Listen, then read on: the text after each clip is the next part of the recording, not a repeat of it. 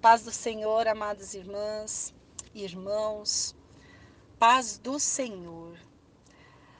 Hoje eu quero deixar para vocês a interpretação do hino 212, na qual Deus colocou no meu coração e no coração da, da Célia ontem, enquanto estávamos em oração. Que Deus ele possa falar ao seu coração.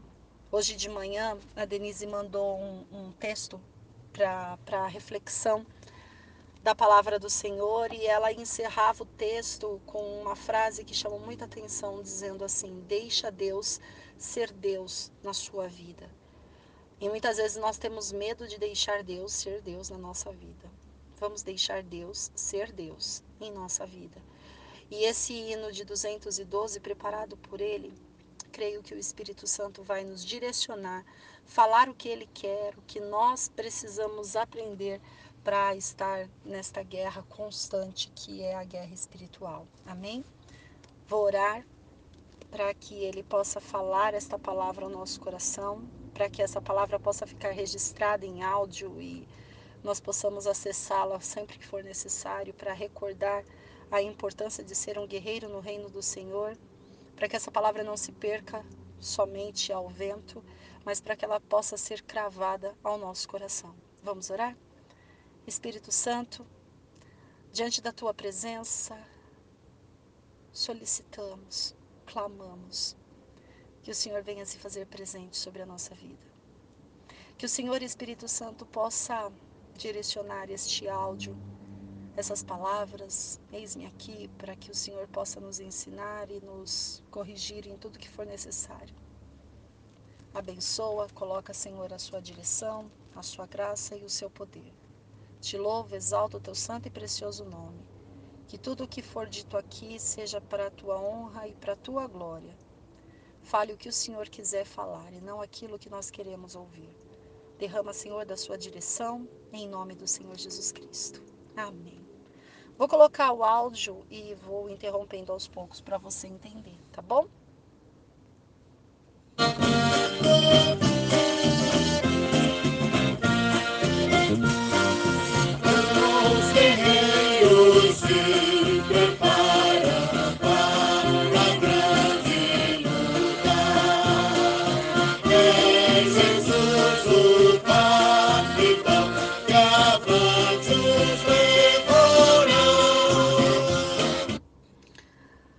Guerreiros se preparam para a grande luta. É Jesus o capitão que avante os levará. Nós precisamos aprender que temos que nos preparar. Quando nós assumimos essa guerra, nós assumimos é, induzidos e abordados por Deus de um convite maravilhoso dentro daquilo que ele faria sobre a, cada um de nós, sobre a nossa vida, nossa família, nossa casa, nosso trabalho, nossa cidade, nossa nação, ou somente para a nossa igreja. Cada um de nós, quando assumimos o chamado de Deus, ele nos colocou no coração algo que ardeu profundamente e quando ardeu a gente disse sim. Esse sim que nós dissemos a Deus, ele pegou. Ele pegou esse sim e começou a trabalhar em nossa vida começou a nos forjar, a nos preparar, a nos colocar situações que eram no início, situações que conseguíamos ver resultados, no início nós conseguíamos entender os processos, entender alguns procedimentos, conseguíamos ouvir muitas vezes o que Deus ele tinha ali para falar ao nosso coração, nós conseguíamos, nós estávamos atentas o tempo todo, nós estávamos ali cercados daquela direção e daquela vontade de prosseguir. Então, veio o tempo, veio o tempo que ele forjou, veio o tempo de conquistas iniciais, mas também veio o tempo em que agora, neste momento, é preciso nos prepararmos e nos prepararmos para a grande luta. Só que nessa grande luta, porque agora vamos ter que tomar decisões que são decisões extremas, decisões que não, são, não estão sendo fáceis, que estão sendo colocadas em nossas mãos e precisamos tomar essas decisões baseadas no que Jesus ele está nos direcionando. Essa coragem que nós precisamos ter está dizendo que Jesus é o capitão e ele avante nos levará. Se ele nos levará avante e Jesus é o capitão e é avante, significa que não vamos olhar para trás, vamos continuar seguindo em frente.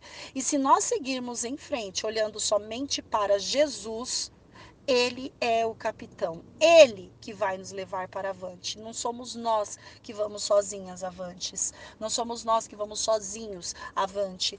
Quem nos conduzirá avante é Jesus.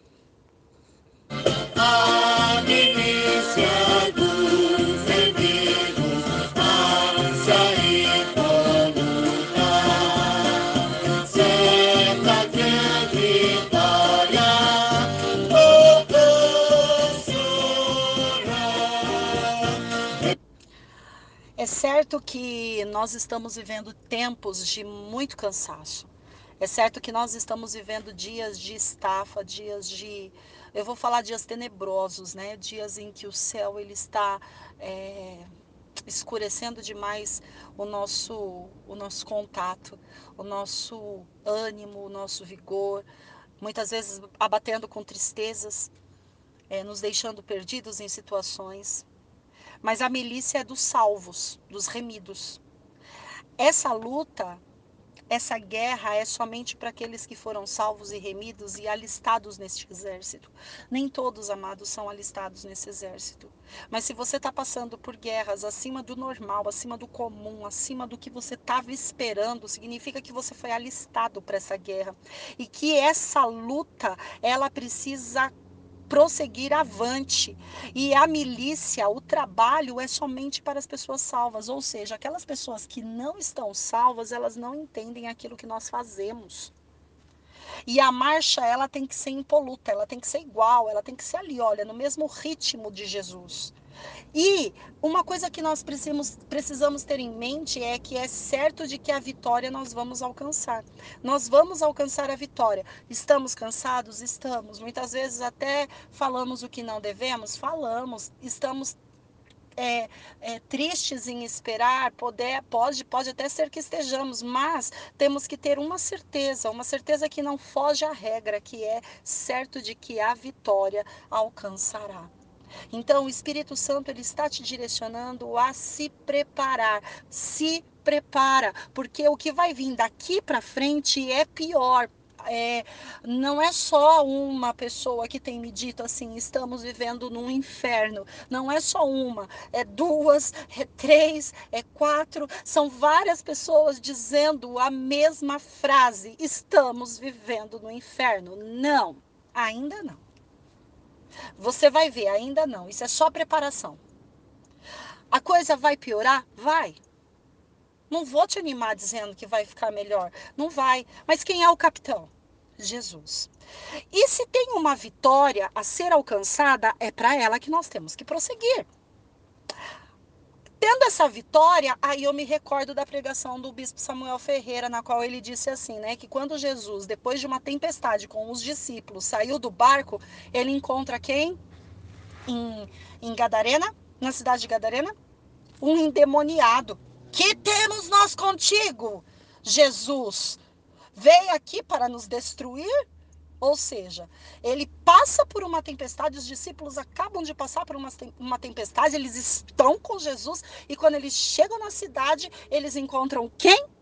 O endemoniado. Eles encontram o próprio demônio. Até nessa pregação, eu, o, o bispo ele fala assim: aí acontece toda a situação e de tempestade que você está vivendo, e quando você pensa que a tempestade acalmou e você atraca teu barco, você atraca, você encosta teu barco e você põe o pé no chão, quem é que você encontra? O próprio cão, o próprio capeta, o próprio Lúcifer, diante de você querendo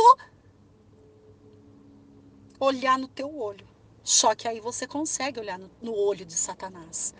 Você consegue olhar no olho dele e ele não vai ficar assim, olha, é, o que, que não, ele vai falar assim, o que que eu tenho a ver com você? Você já veio aqui para me atormentar, para me destruir, né?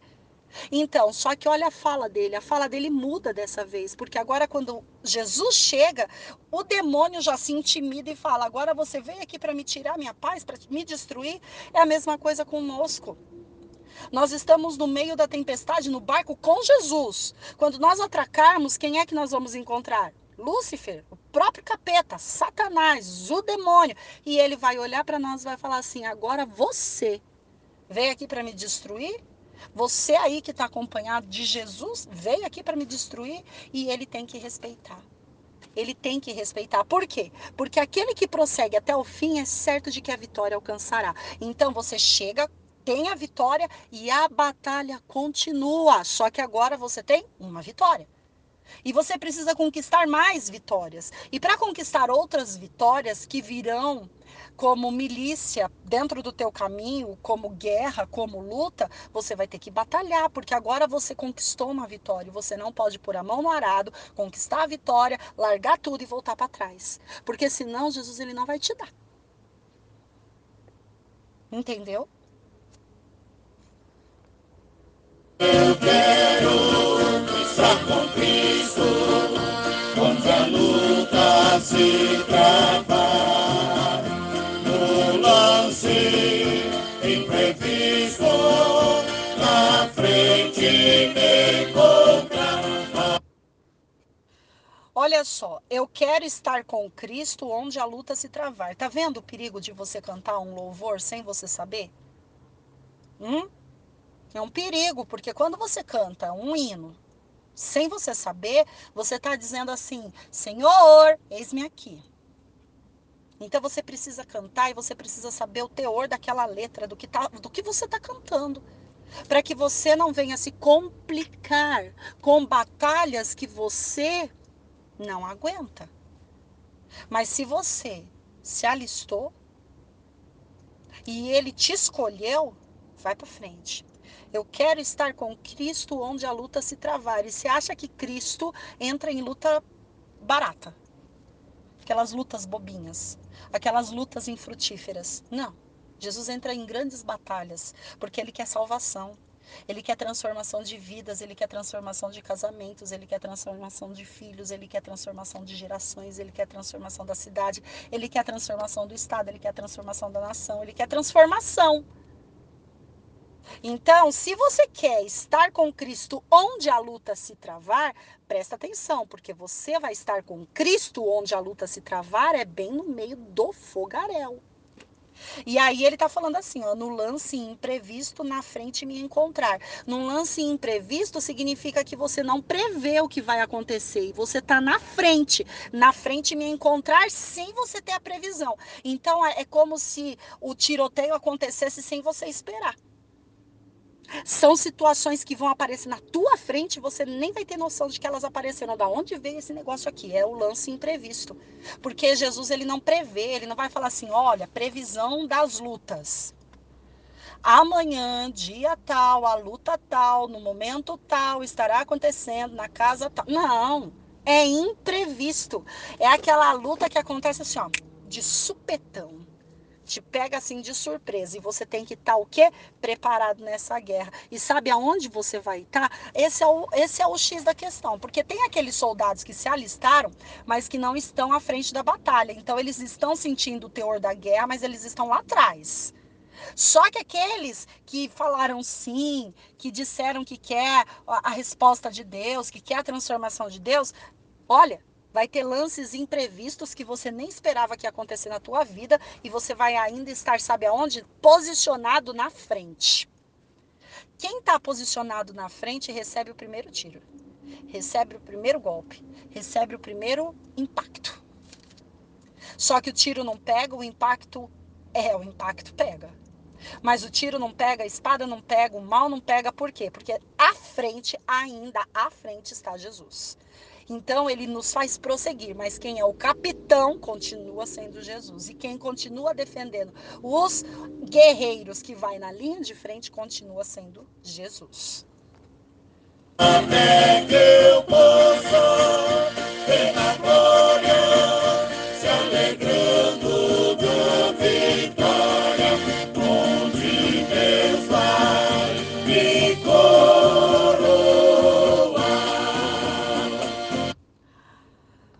até que o possa. Até que o, esse o significa Jesus.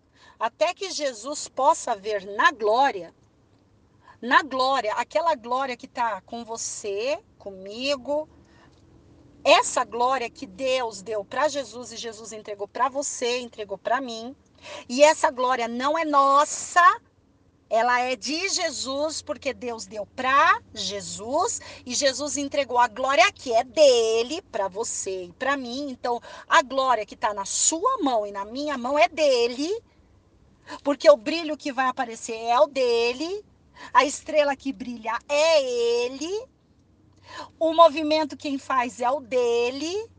O capitão continua sendo ele, mas a glória está na mão de quem? Na nossa, porque nós estamos guerreando. Então, até que o possa, até que Jesus possa ver na glória e ele, Jesus, se alegrar da vitória.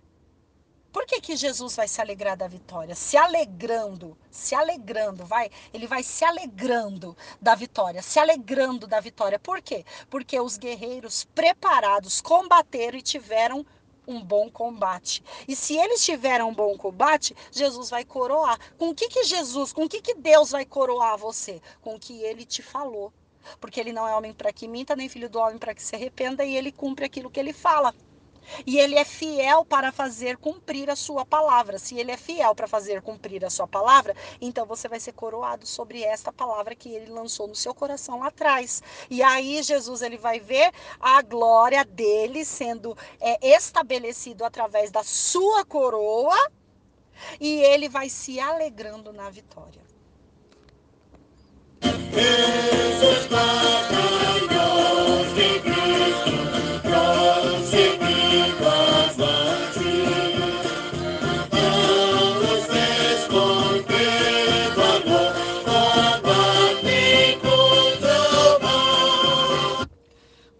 triste, né, amados? Olha só, alegre e triste. Por que alegre?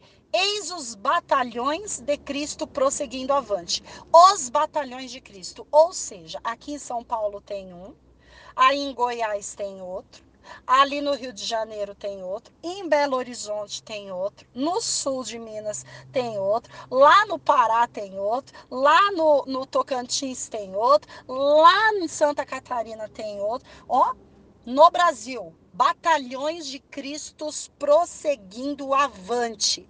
Só que olha o detalhe: não os vês com valor combatem contra o mal. As pessoas ao redor, elas não estão enxergando o valor que você, que eu, que o fulano, que o Beltrano, que é do batalhão de Cristo tem. Eles não conseguem ver o valor que nós combatemos contra o mal. Por quê? Porque nós lutamos no espiritual e eles estão olhando com os olhos da carne. E quem olha com os olhos da carne não enxerga o valor das batalhas espirituais.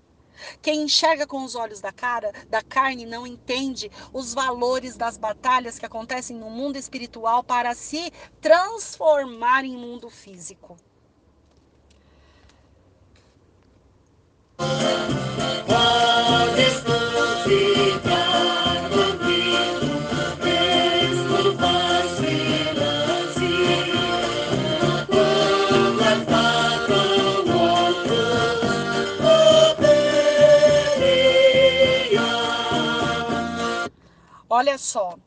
Podes tu ficar dormindo, você aí que não está conseguindo enxergar o valor que os soldados estão batalhando contra o mal, você está dormindo. Pode você ficar dormindo. E você que não acordou ainda?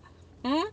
Você vai ficar aí dormindo e vacilante vocês não estão enxergando que Belial é o principado e potestade ali dos principados e potestades, os, um dos piores, atacando o povo de Deus que está ali na batalha à frente, lutando, e você está dormindo e não está enxergando isso?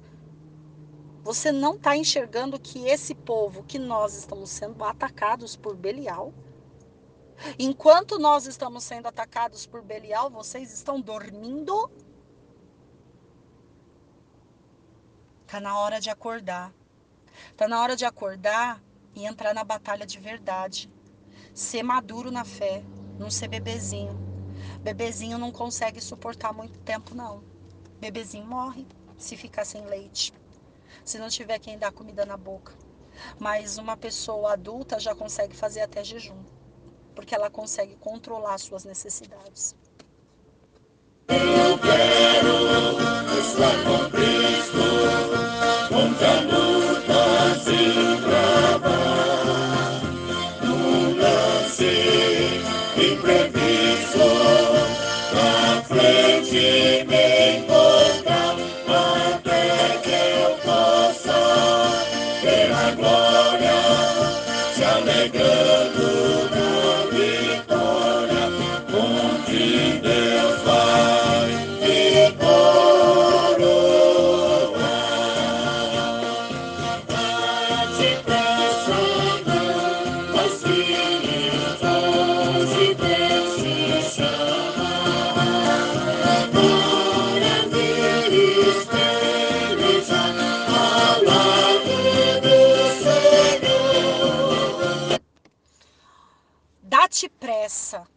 logo, para de vacilar. Hoje Deus ele tá te chamando. Vem, vem pelejar ao lado do Senhor, porque ele é o grande capitão e quando ele é o capitão, quando tem um capitão igual Jesus, ele se responsabiliza pela batalha.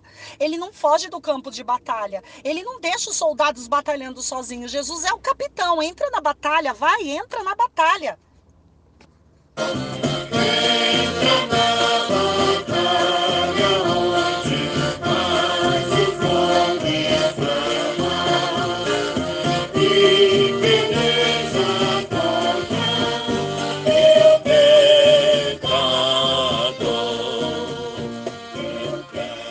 Veja só, amados. Entra na batalha, onde esse fogo mais inflama. Então, se você acha que você tá na parte do fogo, em que é fogaréu, não, ainda tem um fogo pior. E Jesus ele tá falando assim: "Olha, eu preciso que você entre na batalha onde o fogo mais inflama. Eu não posso deixar você que está sendo preparado por mim, você que está ali na frente, que você está avante, você que está ali junto comigo, eu não posso deixar você nesse fogo que é pouco. No fogo que qualquer um aguenta.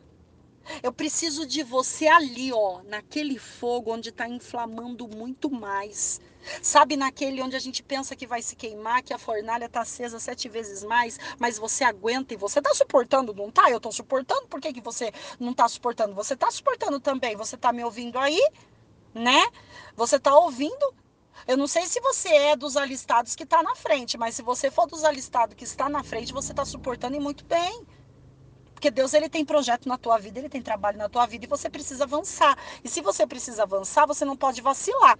E se você foi alistado para a batalha do Senhor, então entenda que você vai ter que entrar naquele lugar onde o fogo mais inflama. E o lugar onde o fogo mais inflama é o lugar onde está Belial, não é o lugar onde está aqueles demônios fraquinhos, que você bate o pé e fala assim, sai em nome de Jesus e ele sai. Não, é aquele que enfrenta, que fala assim, o que você veio fazer aqui? Você já veio aqui para me destruir? E vai ficar te encarando, sabe? É esses, é contra Belial que você tá lutando. Então, luta contra o vil tentador é lá, ele tá lá, onde a batalha o fogo mais inflama. É por isso que Deus ele tá nos preparando com fogo. E quem é fogo? Se não o Espírito Santo. O fogo do Espírito Santo destrói qualquer tipo de fogo inflamado de Satanás. Avança.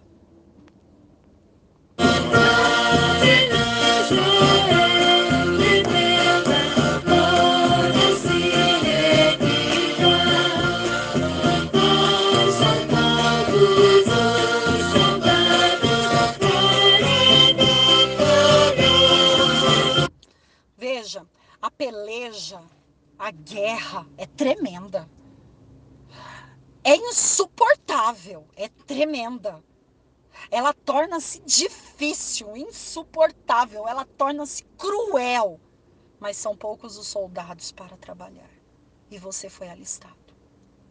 Se você olhar para trás, você vai perder famílias, você vai perder trabalhos, você vai perder salvação de pessoas lá atrás que estão esperando alguém que derrote Belial e vença essa batalha. Ele te alistou.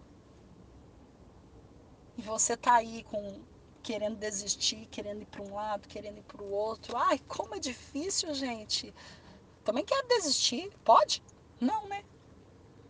Tá na frente. Se você desistir, você que tá na frente, se você desistir, vira chacota no mundo espiritual. Virar chacota no mundo físico é difícil. Agora, imagine virar chacota no mundo espiritual. Porque Satanás sabe que você tá na frente. Aí você desiste. Aí ele fala, tá vendo? Não aguentou. É, amados. Não dá para desistir. Continuar. São poucos os soldados para trabalhar. E ele escolheu você. Honre. Honre essa escolha, porque ele está protegendo você, por você ter escolhido e disse sim.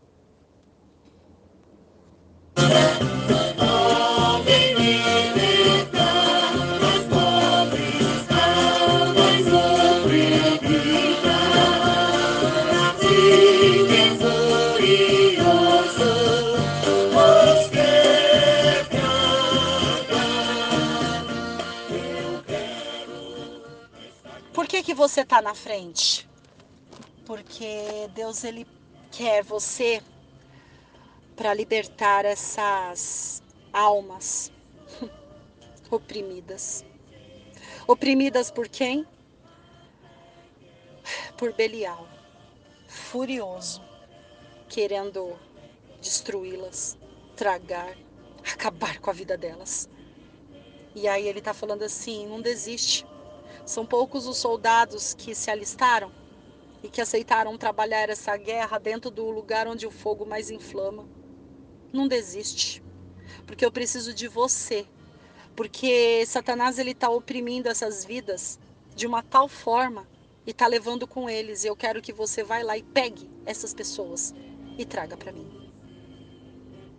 Como é que você vai conseguir pegar essas pessoas e trazer para ele? Indo até o fim indo até o fim.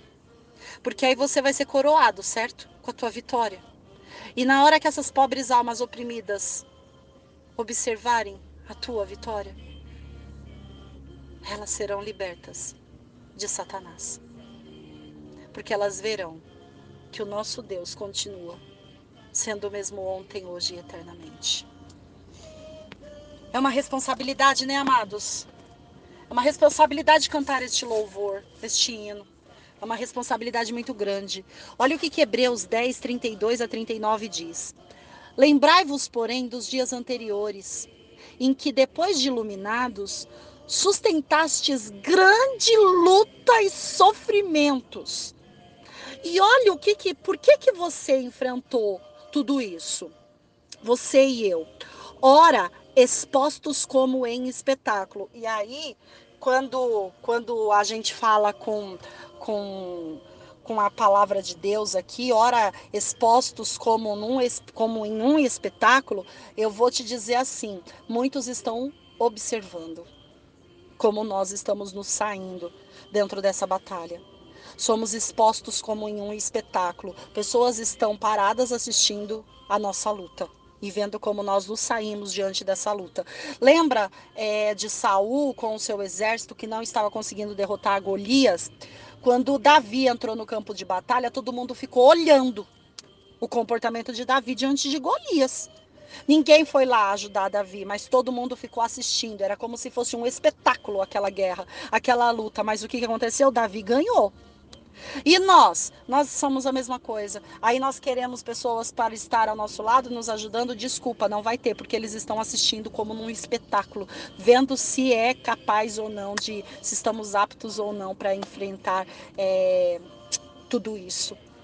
E, e, isso diante de, de Deus, isso é maravilhoso. Por quê? Porque é, se somos esses espetáculos e nos desempenhamos muito bem a nossa função, o que, que vai acontecer? A vitória vem e o inferno ele tem que ser envergonhado. Tanto de opróbrio quanto de tribulações. Olha, ora sendo expostos como em espetáculos, tanto de opróbio quanto de tribulações quanto de tanto de opróbrio que são né, os apertos e aquelas tribulações, ora tornando-vos coparticipantes com aqueles que deste modo foram tratados. Então, é, por que, que nós nos tornamos coparticipantes com aqueles que já foram tratados assim? Porque aqueles que estão avaliando as nossas atitudes, eles já passaram por isso. Então são aqueles que são os nossos líderes, os pastores, os aqueles que venceram, que já tiveram guerras ganhas. E conforme nós vamos nos desenvolvendo, nós nos tornamos coparticipantes. Por quê? Porque nós conseguimos sentir o que eles sentiram e estar expostos a Ele para ver se somos capazes ou não para trabalhar na obra do Senhor. Então, somos avaliados de todos os lados. Somos avaliados por Deus, somos avaliados por Jesus e somos avaliados por homens. E por homens que são os nossos líderes, e por homens que são espectadores, e por homens que serão futuros. É caminhos para diversas abordagens que, que venceremos. Então, somos observados o tempo todo como é que estamos nos saindo nessa guerra, né? Porque não somente, vo, não somente vos compadecestes dos encarcerados, como também aceitastes com alegria o espólio dos vossos bens, tendo ciência de possuirdes vós mesmos patrimônio superior durável. Então, é, é, o que, que nós podemos tirar desse versículo? Que nós. Deixa eu tirar aqui o celular é, o que nós temos de, dentro desse versículo? Que nós nos, não, não, somente nos compadecemos daqueles que estão padecendo ou que estão encarcerados, não, mas nós também aceitamos com alegria o espólio, a, a destituição daquilo que é físico, a destituição daquilo que não causa valor físico para nós. Por quê? Porque nós sabemos que a nossa alegria maior é ter os bens duráveis. Quais são os bens duráveis que nós devemos pensar em ter? É os bens que vêm do céu é os bens que vêm da esfera celestial, ou seja, salvação. Ou seja, coisas físicas terrenas, elas são bens que são é, que, que acabam, né? São bens que se dissipam, mas os bens que permanecem e que vão continuar com nós, que são patrimônios superiores a esses do terreno, é a salvação, é aquele que nós levamos diante de Deus e levamos pessoas salvas e libertas desse, do, desse mal. Não abandones, portanto, a vossa confiança. Ela tem grande galardão. Então, mesmo em dias tenebrosos, nós precisamos continuar confiança, confiando não abandonando a confiança. Tem dia que a dificuldade é muito grande, porque a luta é muito cruel, mas a confiança de que haverá essa vitória, que haverá esse trabalho, que haverá essa resposta, ela não pode morrer. Ela não pode morrer, ela precisa permanecer. Com efeito, tem de necessidades de perseverança. Por isso, nós precisamos continuar perseverando, para que, havendo feito a vontade de Deus, alcanceis a promessa. Então, nós precisamos continuar perseverando para fazer a vontade de Deus e alcançar a promessa que, é, que Ele prometeu para nós. Mas nós é que temos que perseverar, porque ainda dentro de pouco tempo, aquele que vem virá e não tardará. Dentro de pouco tempo ele vem, virá e não tardará. Ele tem o dia e a hora marcada para ele chegar em nossas vidas. Todavia, o meu justo viverá pela fé. Ele viverá pela fé. Então nós precisamos, mesmo quando a nossa fé seja de grão de mostarda, nós precisamos viver pela fé, continuando crendo que a resposta virá, continuando crendo que Deus fará algo, continuando crendo que algo acontecerá em nossa vida.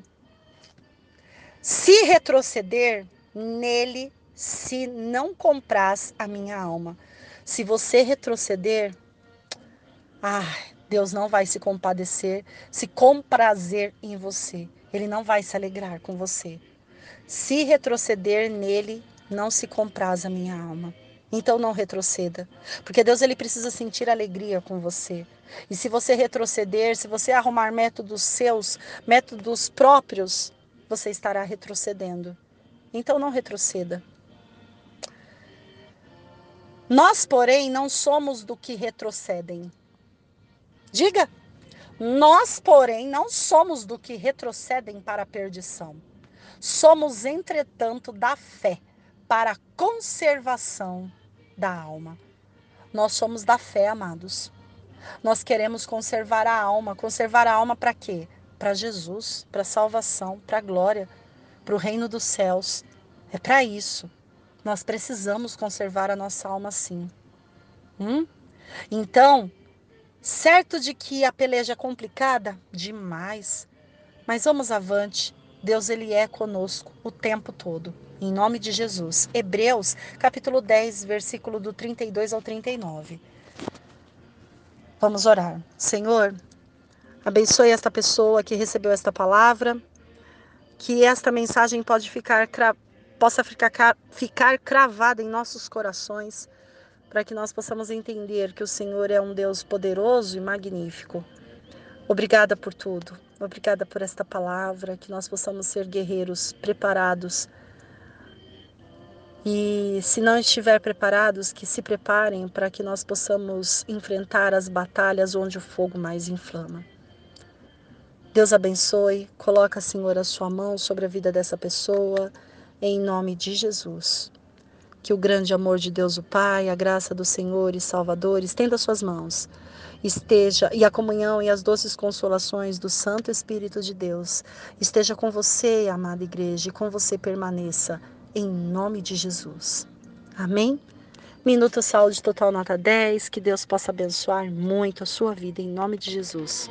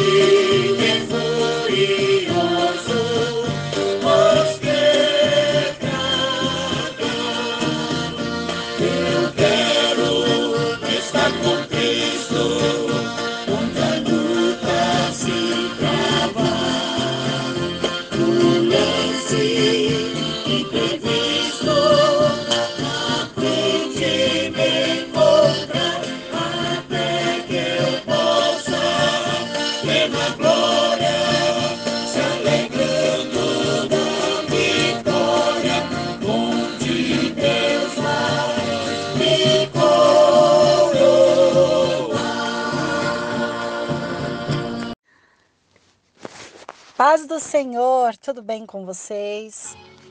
Que Deus possa te abençoar de uma maneira grandiosa. Amém? Sabe, amados, na nossa série Matando Gigantes, Matando Gigantes no mundo espirituais, né? E depois trazendo visivelmente para o mundo físico, nós temos que desenvolver algumas estratégias de guerra. E estratégia de guerra, ela não acontece de qualquer forma. Infelizmente. Infelizmente, com muito peso no coração, eu vou dizer isso para vocês. A leva de cristão que nós temos não desenvolveu essa percepção espiritual. Está muito tranquilo e acomodado. Infelizmente. É, não criaram essa visão de batalha no mundo espiritual, mas é uma visão de batalha com experiência, porque todos sabem que tem a batalha no mundo espiritual, todos. Nós sabemos, nós que somos cristãos, nós sabemos que existe uma guerra constante no mundo espiritual, constante. Isso é é evidência. Mas estratégia de guerra, amados, é isso que está faltando em nós. É, habilidades para enxergar o que é necessário para que nós possamos vencer e receber as conquistas que nós precisamos. E por que, que eu falo isso com um grande pesar no coração? Por quê? Porque os, o inimigo das nossas almas, ele estuda estratégias, ele pratica estratégias e é por isso que ele lança as setas para nós. E nós, todos os dias, temos enfrentado, enfrentado setas novas, diferentes. Por quê? Porque ele é estratégico demais, ele sabe o caminho, ele sabe como te pegar, ele sabe como me pegar. Mas só que ele só vai saber te pegar e me pegar se a gente der brecha. Só se der brecha, se tiver brecha, ele entra. Agora, se não tiver brecha, amados, ele não entra. E aí você está sempre posicionado para guerrear. Tem aquele dia que você vai estar tá mais triste, tem aquele dia que você vai estar tá mais feliz, tem aquele dia que você está mais, sabe, é, vulnerável. Infelizmente, existem esses dias, né? Existem os dias de tristeza, de vulnerabilidade, dia de choro, dia de, de cansaço. Existe, ixi, como existe. Mas são dias que passam, por quê? Porque a mão do Senhor está sobre as nossas vidas e nos auxiliando a tampar as brechas. E esses leões e ursos que nós vencemos por dia é uma forma de nós entender entendermos que a mão do Senhor está conosco. Não é? E se a mão do Senhor ela está conosco, então nós não temos o que temer. Não, não temos, porque a mão dele está conosco, porque a mão dele está trabalhando a nosso favor, está trabalhando ali dia após dia para que nós possamos ter é, a vitória que nós necessitamos no mundo espiritual. Muitas pessoas pensam que a vitória ela só vem para o mundo físico. As pessoas elas querem ver a vitória no mundo físico, mas é, são vitórias que precisam ser ganhas no mundo espiritual primeiro certo?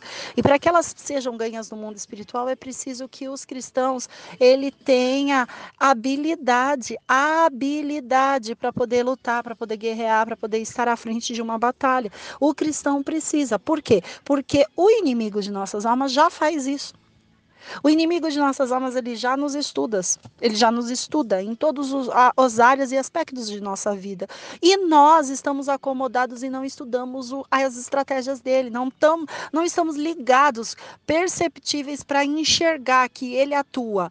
Aquele tipo que quer destruir a sua vida e a minha vida, ele trabalha com, com grupos enviados para aquela ação. Tem um grupo enviado para trabalhar contra mim, mas tem um grupo enviado para trabalhar contra você. E a estratégia que ele vai usar com você, porque a sua vida é diferente da minha, a sua bênção é diferente da minha, a sua vitória é diferente da minha, o seu posicionamento é diferente do meu. Então, são grupos diferentes que estão estudando as suas estratégias e um grupo que está estudando a estratégia da minha parte. Mas também existem aqueles grupos de demônios que eles trabalham com estratégias locais. E os grupos de demônios que trabalham com estratégias, estratégias locais, eles estão em comunicação, porque na localidade existe eu e você. Então aí, por exemplo, na sua localidade, na sua localidade, Existe você com os seus problemas, mais a sua igreja com os problemas dela, mais a cidade com os problemas dela, mais a, a, a região, os vizinhos, os amigos. E você, enquanto cristão, você precisa criar, elaborar, pedir para Deus uma percepção de estratégia de guerra para lutar no mundo espiritual, para que você não tenha aquelas mesmas orações. Hum?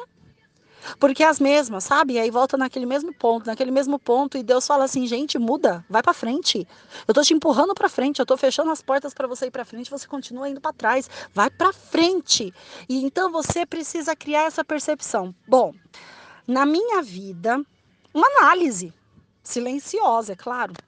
Na minha vida, ele está atuando assim, assim, assim. Aí você migra para outro campo. Porque eu estou falando de localização agora, hein? Aí você migra para um outro campo. Por exemplo, o seu trabalho. Como que ele age no seu trabalho, no ambiente do seu trabalho? Hum, o que, que ele tem de parecido lá no ambiente do seu trabalho com a sua luta particular? Achou? Tá. Migra agora para a igreja. Nossa, mas o demônio atua na igreja. Gente, ele não falta um culto. Enquanto a gente falta culto, ele não falta. Ele tem os enviados ele ali, porque ele precisa saber o que, que o pastor está pregando. Ele precisa estudar a reação dos membros. Ele precisa ver quem é que está atento, quem é que não está. Ele precisa observar quem é que está louvando, quem é que está adorando, quem é que está chorando, quem é que está cantando, quem é que está se entregando, quem é que não está se entregando, quem é que está frio, quem é o alvo dele. Então, o pastor pregou, ele observou, ele achou. Então, presta atenção. Ali, o que está acontecendo ali? A atuação dele ali reflete naquela atuação é, A e na atuação B? Hum, qual o ponto em comum da A, B e da C? Achou? Pronto. Agora vai para o bairro ou para os vizinhos, para o bairro. Veja como é que é o ambiente daquele lugar. Ah, aquele lugar é assim, assim. Hum, entendi.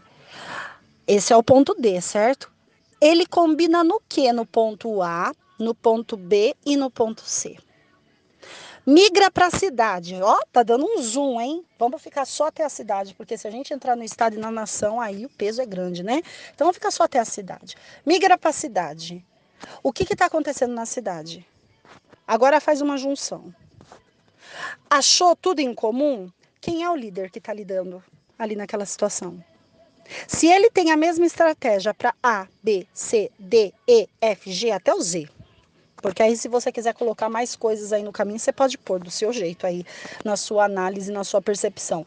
Quando você colocar tudo isso na mesa das, dos seus olhos espirituais, da sua visão espiritual, e você começar a comparar, nossa, esse está agindo com esse que está agindo com esse. Por exemplo, por exemplo, desorganização.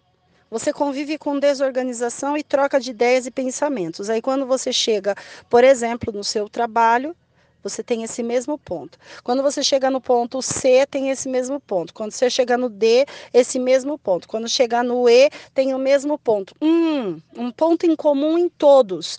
Desorganização que eu falo não é desorganização de coisas. É desorganização de opiniões, desajustes, foge às regras, contraditório. Aí, por exemplo, você tem um outro ponto, que é o ponto de é, fugir às regras. Hum? É, não consegue se estabelecer dentro de uma autoridade superior. A autoridade superior está falando, mas você está fazendo com o seu jeito de uma pontuação diferente, ok? Achou esse ponto? Ponto A, B, C, D, E. Tem essas mesmas características? Pronto, você achou mais um ponto. E aí você vai pegando aquilo que é dificuldade, aquilo que você está vivendo, aquilo que você no teu ministério, na tua área você está vivendo e vai identificando. Quando você identifica a raiz do problema, você consegue ter uma percepção geral, tá? Mas aí você está falando da sua vida, né? Então tudo bem. Tira você, tira você do ponto A, tira você de cena e observa as circunstâncias certo? Observa as circunstâncias. Então, você saiu do ponto A, você não existe mais. O ponto A agora são as localizações, os lugares que você frequenta, ou seja, trabalho, escola, igreja, faculdade, cidade, bairro, vizinhança. Você não está mais ali dentro, tá? Agora você não é mais o ponto de análise. De fora, numa perspectiva mais ampliada, quando você olha para eles, para esses pontos, com essas mesmas indagações, e você consegue achar cada uma delas em pontos diferentes, mas atuando da mesma forma, aí você pega essas pontuações que são idênticas e agora no que que essas pontuações estão refletindo na sua vida? No que que ela está te bloqueando? Hum? Pronto, você achou mais um jeito, mais uma outra diferente, é, uma, uma diferente estratégia para você organizar o seu território de oração. Porque é muito fácil você chegar na presença de Deus sem estratégia. Agora é muito difícil você chegar na presença de Deus com estratégia. É muito difícil você chegar na, na presença de Deus como sendo uma pessoa que já tem um plano desenhado. Por exemplo, quando você vai falar com uma pessoa muito importante, você leva um, um cronograma para você estabelecer os pontos e você leva a sua mente sem escrita, sem nada. Só que durante a reunião com aquela pessoa importante, ela não tem, ela não tem tempo para você. Então, se você não tiver com nada desenhado na tua frente para você explicar para essa pessoa o que, que você vai acontecer, o que, que vai acontecer com você, você vai se perder pelo caminho. Mas se você tiver pontos estratégicos para apresentar para aquela pessoa, em 15 minutos você faz uma uma reunião muito rápida para uma pessoa que não tem tempo para você. Eu estou te dizendo isso porque já aconteceu comigo. Dessa mesma forma. E se eu não tivesse estrategicamente os pontos para serem apresentados, eu não teria conseguido falar com a pessoa. Por quê? Porque pessoas importantes não têm tempo para falar conosco. Hum? E se elas não têm tempo para falar conosco, significa que elas não têm tempo para perder. Então, se você leva um plano, um plano traçado com várias estratégias, você consegue falar aquilo que você necessita sem se perder pelo caminho. Ou seja, estratégia. Com Deus funciona a mesma coisa. Só que nós chegamos diante de Deus sem estratégia. Nós chegamos diante de Deus sem um percurso, sem um caminho e acabamos nos perdendo na oração. E sabe o que, que acontece? Na próxima oração, a gente repete. E repete em forma de burburinho, em forma de melancolia, em forma de, de, de cansaço, em forma disso, daquilo, sabe? Então, nós precisamos, nós precisamos aprender a chegar diante de Deus com estratégias prontas e desenhadas para que Ele vá e assuma a nossa guerra. Hum? Para que ele assuma a nossa guerra, nós temos que ter objetivo, nós temos que ter meta e nós temos que ter aquilo muito claro e muito é, fresco e com foco para saber, eu vou para esse alvo e desse alvo eu não tiro os olhos. E quando você tem um alvo, um objetivo e você não tira os olhos dele, você já tem as estratégias desenhadas de observação, Deus ele consegue atuar a seu favor. Hum? Então desenvolva isso, porque o seu inimigo ele tem um nome e a pior coisa que existe é quando a gente generaliza e fala que tudo é do inimigo. Amados, tudo é do inimigo. Mas se nós não tivermos as características desse inimigo, se nós não tivermos o nome desse inimigo, nós não conseguimos hum, brigar brigar, que coisa feia, não, uma palavra mais, mais leve. Nós não conseguimos guerrear e entrar numa batalha contra ele. Por exemplo, Davi tinha um inimigo com nome chamado Golias. Quando Davi se apresentou diante de Saul para lutar com Golias, ele já conhecia as características de Golias. Ele sabia o que Golias vestia, ele já sabia o tamanho de Golias, ele já sabia a imponência de Golias, ele sabia como Golias falava, como Golias se posicionava, como Golias se debochava. Só que Davi ele tinha uma coisa só na cabeça dele. Aliás, duas coisas na cabeça dele. A primeira, você está afrontando o exército do Deus vivo. Ponto. Segundo, você é um incircunciso filisteu. Você não tem a marca do meu Deus em você. Eu tenho. Eu sou circuncidado por Deus. Eu tenho a marca dele. Você, um incircunciso filisteu. E aí, amados, por ele ser um incircunciso filisteu e estar afrontando o exército do Deus vivo, aquilo bastou para Davi. Davi não olhou o tamanho, as vestimentas. Davi não olhou para nada disso, mas ele sabia todas essas características. Mas se ele alimentasse essas características no inimigo dele, o que, que o inimigo dele ia ter? Sou poderoso. Por quê? Porque as características do inimigo estavam sendo apresentadas para a companhia de Israel e para Saul. E o que estava acontecendo? Eles estavam fugindo e gritando para tentar guerrear no grito. Não estava conseguindo. Então Davi ele, perce... ele teve uma percepção diferente. Ele sabe todas as características dele, mas só duas é importante para Davi. Ele é um incircunciso filisteu e ele está afrontando o exército do, do Deus vivo. E o meu Deus é Deus de guerra. Então é com ele que eu vou lutar. Conheça as estratégias do seu inimigo. Saiba o nome dele. Os inimigos eles têm tantos nomes. Não estou falando de pessoas. Estou falando de inimigos de nossas almas, mundo espiritual, certo? Estou falando de demônios dessa classe. Uhum. Não vai falar o nome da pessoa. Ah, é o fulano de tal que tá lutando contra mim. Hum. Quem é que tá por trás do tal fulano de tal? Porque aí você vai ficar com raiva do fulano de tal. E não é para você ficar com raiva da pessoa, porque a pessoa está sendo usada por Satanás. Está sendo usada por um dos agentes de Satanás. Está sendo usado por um dos agentes de Lúcifer, porque foi ele o responsável por trazer um terço do céu. E esse um terço do céu está aqui trabalhando contra você e contra mim. Mas só que não está o um terço inteiro trabalhando contra você e contra mim. Hum? Tem os líderes ali, ó, os chefes. Quem é que está lutando contra você e contra mim? Eu já sei o nome. Você sabe o nome do teu inimigo? Eu conheço as características do meu inimigo. Eu sei exatamente como ele atua e a forma que ele atua em cada lugar e como ele trabalha igualzinho, não muda. É igualzinho, ele trabalha no A, no B, no C, no D, no E, no F, no G, onde é, você olha assim, você fala, hum, batata, é o mesmo. É, é o mesmo. Por quê? Porque aprende-se a característica de falar, de posicionar, de atuar, de, de destruir, de influenciar. Você percebe. Rapidinho. Rapidinho. Mas ele tem um nome. Por trás desse nome tem um grupo trabalhando para ele. E dependendo do que você vai atuar, do teu ministério, do seu trabalho, do, da sua localização, aquele grupo está em intensidade trabalhando. Hum? Em intensidade. Só que os objetivos dele é diferente. No meu caso, no seu caso, no outro caso, todos são diferentes. Você é que precisa aprender a guerrear, certo? Bom, essa é a introdução da estratégia de guerra de hoje. E infelizmente a igreja está ainda dormindo, deitada em, deitada em berço esplêndido, ao som do mar e da luz do céu profundo. Vamos acordar? Vamos despertar o gigante que existe dentro de nós, aquele que vai lutar contra os gigantes que precisam ser derrubados.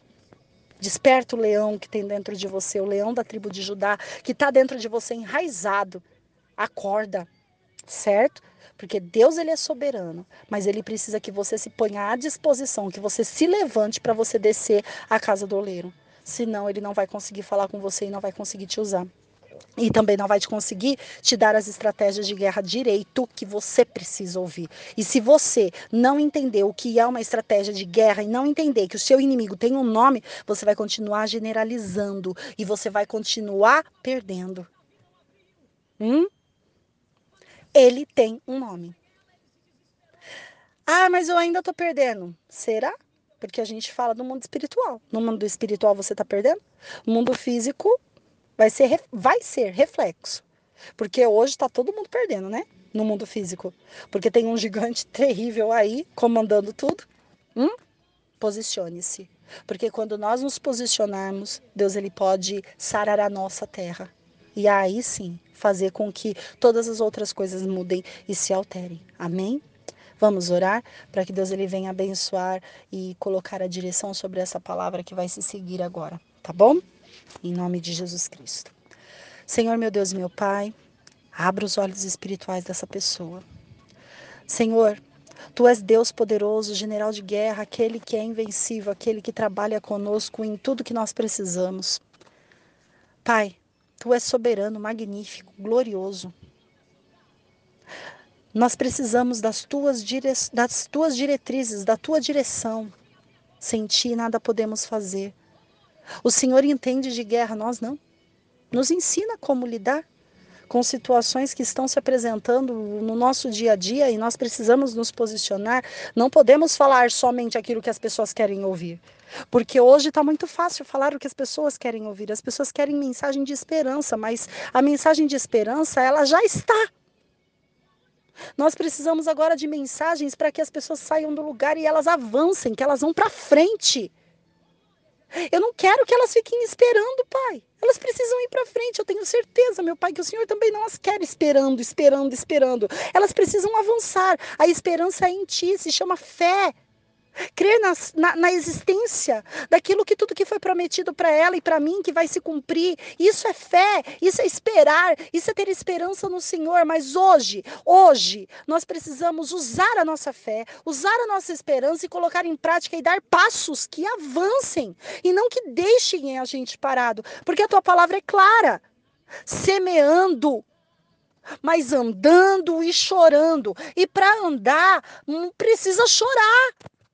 Mas para chorar, precisa estar tá com a semente na mão para semear. Semeando, andando, chorando, porque o que rega a semente é a lágrima. E é só lá no fundo que nós vamos ter o retorno dessa colheita. Mas quando nós olharmos para trás, o quanto nós plantamos? Porque se ficarmos parados esperando, e o tanto de semente que tem nas nossas mãos que não vão poder ser colocadas no campo?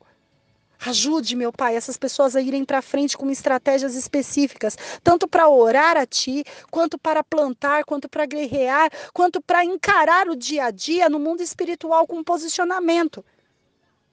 Posicionamento sai além, está além. Nós oramos, buscamos, intercedemos, mas nós agimos. E quando nós agimos, porque é oração, orar mais ação, não é orar e ficar parado, é orar e agir. Quando nós agirmos, o Senhor age por nós, porque nós oramos primeiro.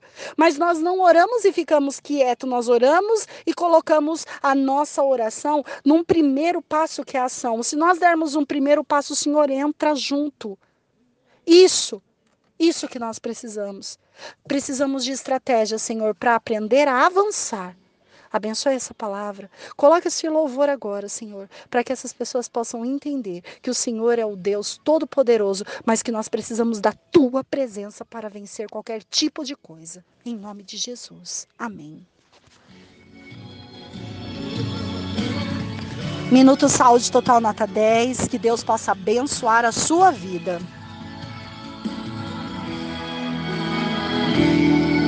Eu fiquei observando por que é que Davi foi um homem segundo o coração de Deus. E depois de algum tempo analisando, eu cheguei à conclusão de como isso aconteceu. Analisando suas qualidades, seu jeito humilde e simplicidade, eu descobri por Deus fez essa observação. Achei Davi, homem segundo o meu coração.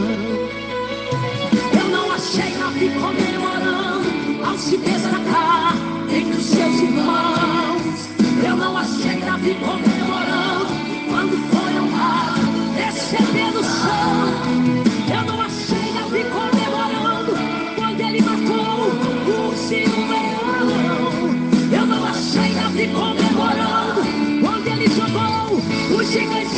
Chão. Mas ouvi Davi comemorando, saltando e dançando ali como ninguém. Quando trouxe a arca da aliança, de volta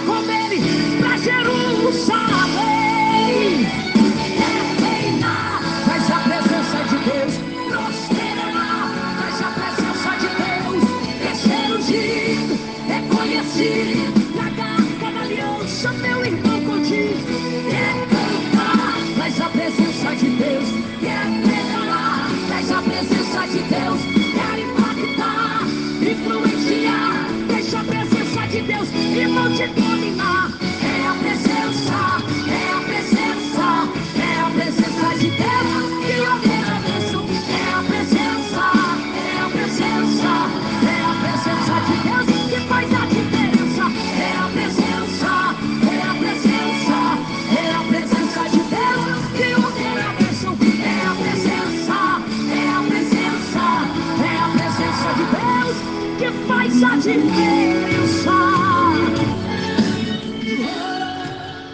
É a presença de Deus que ordena a bênção, é a presença de Deus que faz a diferença e não é ganhar na frente das pessoas, não. É trazer a arca da aliança. Quando você conseguir trazer a arca da aliança para a congregação, canta a vitória.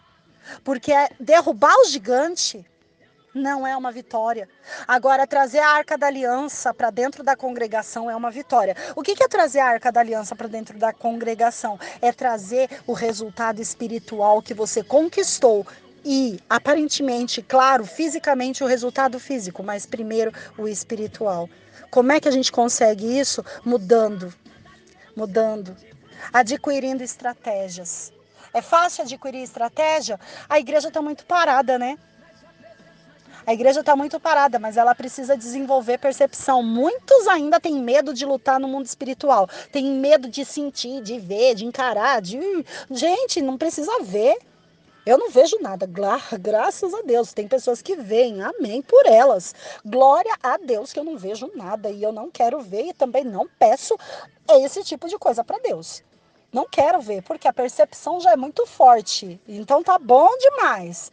Já tá ótimo. Aquilo que Deus me deu tá perfeito. Não quero ver nada. Eu falo, Senhor, muito obrigado. Quem vê, quem enxerga, quem consegue ter assim clara, visão clara, aberta, amém. Né? Cada um paga o preço que, que necessita. Mas você precisa ter essa percepção do mundo espiritual. É imprescindível.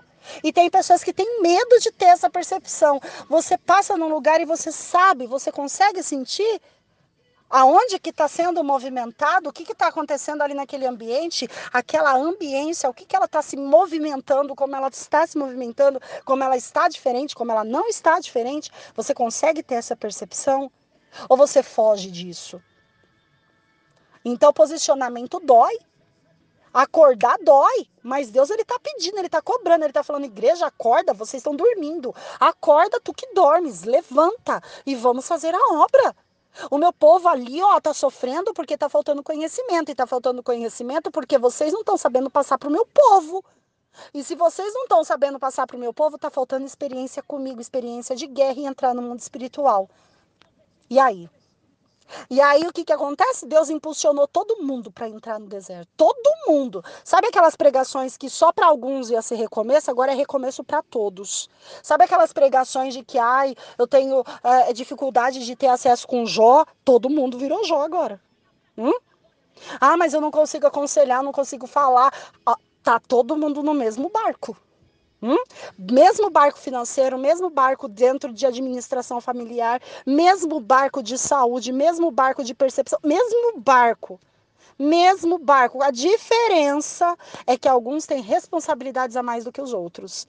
E essas responsabilidades elas precisam ser desenvolvidas e reformuladas, porque nós estamos percebendo que um está movendo uma palha para mudança. Nossa, que pessimismo! Não é pessimismo, enxerga enxerga. Hum? Se vocês conseguirem enxergar, visualizar, vocês vão observar. Nossa, mas já mudou muita coisa. Ótimo, parabéns. Mudou no mundo físico. Tem muita coisa visível no mundo físico que já mudou mesmo. Tem muita coisa assim que uma transformação que às vezes é dolorida de transformar, mas já transformou perfeito. Mas não acabou. E se não acabou é porque está faltando. E se tá faltando, vai para frente. Vai para frente e entra como Davi, porque aí você vai conseguir perceber que o Golias não é importante pelas suas vestes, pela sua armadura, pelo seu tamanho, pelo seu nível de poder. Mas ele é um incircunciso. Isso você vai conseguir perceber. Que ele é um incircunciso e que ele está afrontando o povo de Deus. E aí? Posicionamento. Como que você vai ter? Você precisa perceber, ter percepção. E para você desenvolver essa percepção, você precisa acordar. Hum? O modo de agir, como ele age. Como ele fala. Como ele ri. Como ele te encara. Qual é a postura dele? Qual é a, a forma de estrutura dele? Como ele se posiciona? Como ele se recusa? É tudo tão sutil, mas você precisa desenvolver a percepção dessa sutileza. Essas estratégias divinas, ela tem uma grande resposta em Atos 2, de 42 a 47. Ela diz assim: olha, é, e perseveraram na doutrina dos apóstolos e na comunhão e no partir do pão e nas orações. Como é que um soldado ele vai perseverar? Na doutrina, no ensinamento dos apóstolos, no ensinamento da palavra de Deus, no ensinamento do que a Bíblia tem para te revelar. É a melhor profecia que existe no mundo. Chama-se Bíblia. O maior e o melhor profeta do mundo chama-se Deus.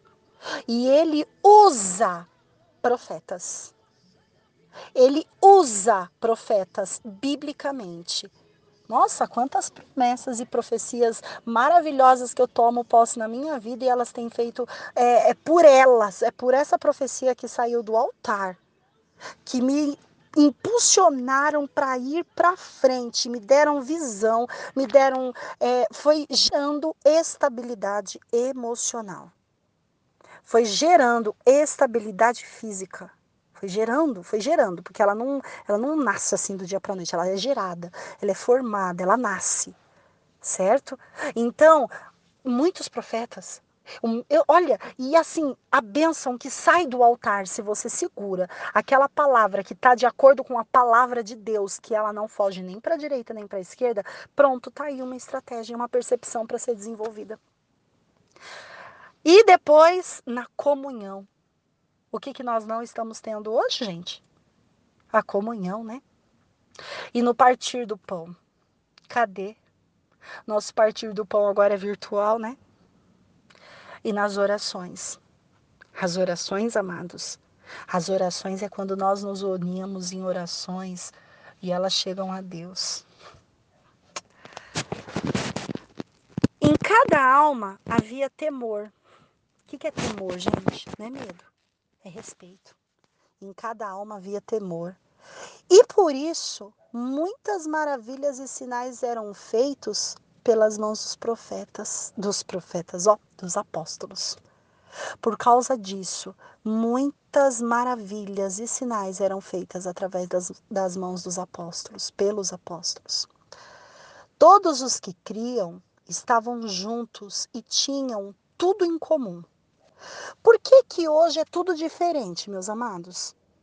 Você percebe visivelmente que hoje é tudo diferente. Um crê de um jeito, outro crê do outro, outro crê do outro, outro crê não sei do que, outro não acredita nisso. Você vai falar, a pessoa não te, não te dá atenção. Você conversa com a pessoa, a pessoa não te entende. Você fala, tá todo mundo em discordância de pensamento, não está unificado, não está alinhado. E aí tá gerando o quê? Tá gerando é, frieza, tá gerando falta de acesso, tá gerando falta de domínio, tá gerando instabilidade, tá gerando fofoca, tá gerando intrigas, tá gerando muitas questões que Deus colocou em stand-by para consertar. Mas olha que bonito, que seria maravilhoso. Cada alma havia temor. O que, que é temor? Respeito. Então, quando eu não tenho, mas você tem, no mundo espiritual, quando eu não tenho e você tem, eu respeito você. E por respeitar você e enxergar em você o que tem em você, eu vou andar em concordância com você, porque aquilo que você está enxergando, eu não estou, porque o seu dom é diferente do meu. Mas pelo fato de nós andarmos juntos, e termos em comum a palavra de Deus e o Espírito Santo, Jesus Cristo e o único Deus dos exércitos ao nosso favor, e por nós estarmos juntos numa mesma comunhão, milagres acontecem. Porque aquilo que você tem, Deus deu para você. Mas aquilo que Deus deu para você, mas aquilo que Deus deu para mim, ele não deu para você. E é isso que forma um corpo. Porque num corpo onde trabalhamos juntos, em comum acordo, com união de pensamentos, você consegue entender o que eu estou dizendo e respeitar. Eu consigo entender o que você está dizendo e respeitar. E aquilo que você está dizendo e que você está me orientando para colocar em prática, eu vou colocar, porque eu vejo em você uma pessoa de Deus. Então eu vou fazer exatamente aquilo que você está dizendo, porque aquilo que você está dizendo vai me edificar. E eu sou uma com você. E hoje acontece isso, amados? Ou nós ainda somos um povo de dura serviço? Ou ainda somos um povo que Deus está falando para ajusta isso, ajusta aquilo, ajusta aquilo outro, e eu falo, pronto, é Davi, sabe? Davi, inexperiente, nem tem experiência de batalha, quer dar uma de que sabe tudo. A alma havia temor. Temor. E eles trabalhavam juntos. Vendiam suas propriedades e fazendas e repartiam com todos, segundo cada um tinha na sua necessidade. Como é que andamos hoje? Hum? Conseguimos repartir aquilo que nós temos ou aquilo que nós temos é só nosso? Aquilo que nós temos não pode ser dividido, aquilo que nós temos é meu e aquilo é teu. Eu não toco no que é seu, mas você também não toca no que é meu. E agora, visivelmente, como está a realidade da necessidade das nossas igrejas? Hum? Como que estão as nossas igrejas? Com rios de dinheiro passando necessidade. Vamos pensar em relação a isso? Até que ponto nós falamos de que temos que ter a divisão e não fazemos? E não nos dispomos a fazer. Hoje a realidade ela está iminente. Está assim, olha, colocada à mesa para todos verem. Como nós vamos fazer para mudar isso? É triste falar isso, amados. Não é uma palavra leve de entregar para vocês. Isso que está aqui, olha, que está sendo brotado no meu coração e que está falando primeiro comigo e eu passando para vocês. Não tá, não é fácil falar isso, porque as pessoas hoje elas querem ouvir mensagens que levem é, é, que acalmem. E aí chega Minuto Saúde Total Nutidez e fala de mensagem que tem que avançar, que tem que guerrear, que tem que lutar, que tem que desenvolver estratégia e que se vocês não se mexerem, se vocês não acordarem. Gente, não é fácil falar isso, não. Não é. Dolorido demais. Porque eu também quero sentir mensagem de paz. Eu também quero. Eu falo, poxa, pai, podia vir uma mensagem que pelo menos me acalmasse ali um pouquinho, mas ele. Hum, e vai brotando, sabe? Não é fácil, mas é necessário. Por quê? Estamos dormindo. Precisamos acordar. Não é fácil. Estou dizendo. É um preço que a gente paga. É um preço que nós pagamos. Não é fácil. E é por isso que se tornou cômodo não fazer. Exatamente porque não é fácil e as pessoas não querem pagar o preço, as pessoas elas não querem ter é, trabalho no mundo espiritual. Não fazem. E olha o resultado de não fazer. Olha o resultado de não fazer.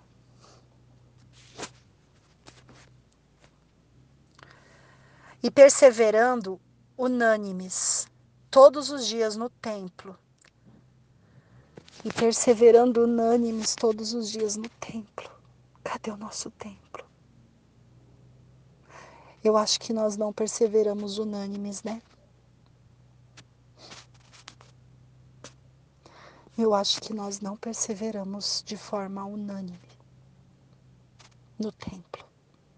Cadê o templo? Virtual?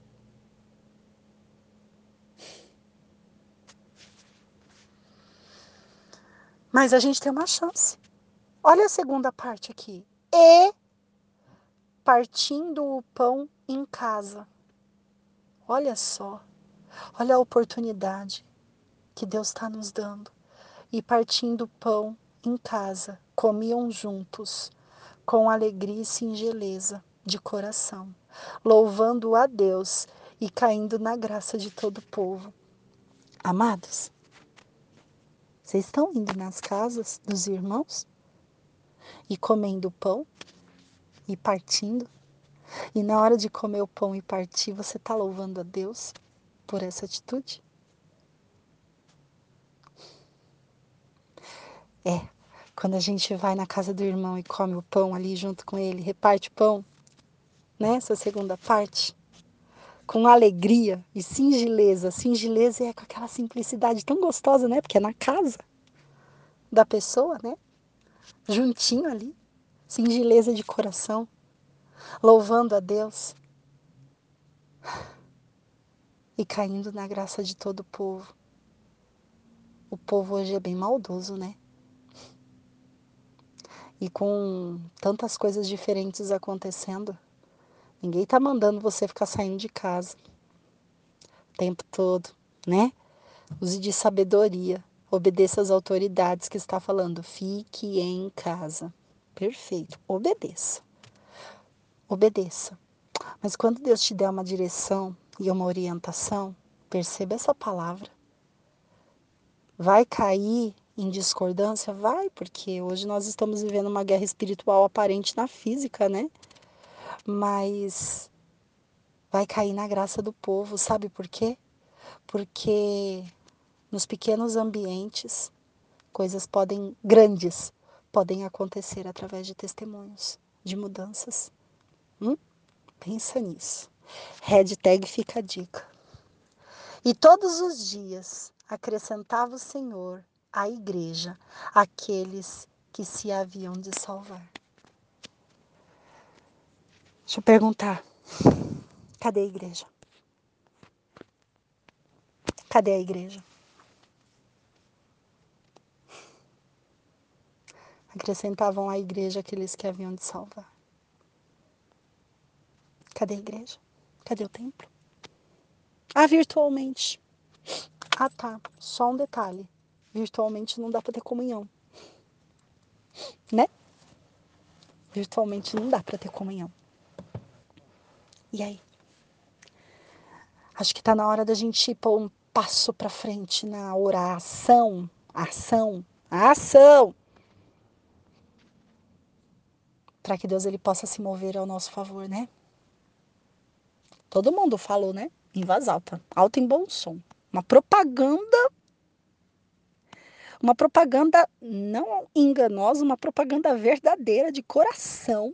Uma propaganda que aconteceu no dia 5 de abril de 2020. Uma oração com jejum, né? Só que Deus ouve oração. Hum? É, muitas pessoas compartilharam depois, é, eu acho que foi Isaías 40, creio que sim, não me recordo porque ele havia dado né, uma mensagem de esperança para que nós falássemos benignamente com o povo, com calma, né, com amor, com sutileza, porque Deus estava ali trabalhando a nosso favor e ele deu todas as características de que estava mesmo. Perfeito, maravilha. Só que o começo do, do versículo, ele diz assim: o povo que se chama pelo meu nome. Quando todos declararam esse versículo como base, Deus ouve. Hum? Deus vê. E eles, esses, nós, precisamos entender que para a nação ser sarada, ele precisa curar primeiro a nossa terra. Se o meu povo ele não está falando de outras pessoas, não, hein? Está falando do povo dele. Se o meu povo, que se chama pelo meu nome, você está dizendo que é meu, não é? Você chama o nome, meu nome, né? Jesus, Espírito Santo, Deus, você está chamando meu nome. Você é meu. Você tem a marca, a minha marca em você. Você se chama pelo meu nome, não é? Você aí está dizendo que se chama pelo meu nome. Se humilhar. Orar buscar a minha face, se converter dos seus maus caminhos, eu olharei do céu. Primeiro eu vou olhar. Primeiro eu vou olhar. Deixa eu ver. É de verdade ou é barganha? Eu vou depois sarar, curar. Oi, disfarça, volta tudo. Vou olhar. E então eu vou perdoar o seu pecado. Você, meu povo, que se chama pelo meu nome, vocês que organizaram tudo isso para chamar minha atenção, eu vou olhar. Humilhou de verdade? Orou de verdade? Buscou minha face de verdade? Se converteu dos maus caminhos de verdade? Tá, olhei. Hum, foi de verdade. Eu perdoo você. Próximo passo, eu curo a sua terra. A sua terra. Perfeito. Ele olhou, te perdoou. Faz alguma coisa para ele curar a sua terra? A sua. Com o seu nome. Você, povo que se chama pelo nome dele, tá? Faz alguma coisa agora. Age, porque ele já olhou para você, para mim. Ele já perdoou o seu pecado e o meu. Eu espero que sim, né? Porque primeiro ele olhou para ver se era verdade. Ok. E agora, oração, hein? Ação. Obedeça a ele, continua obedecendo e ele vai sarar a sua terra.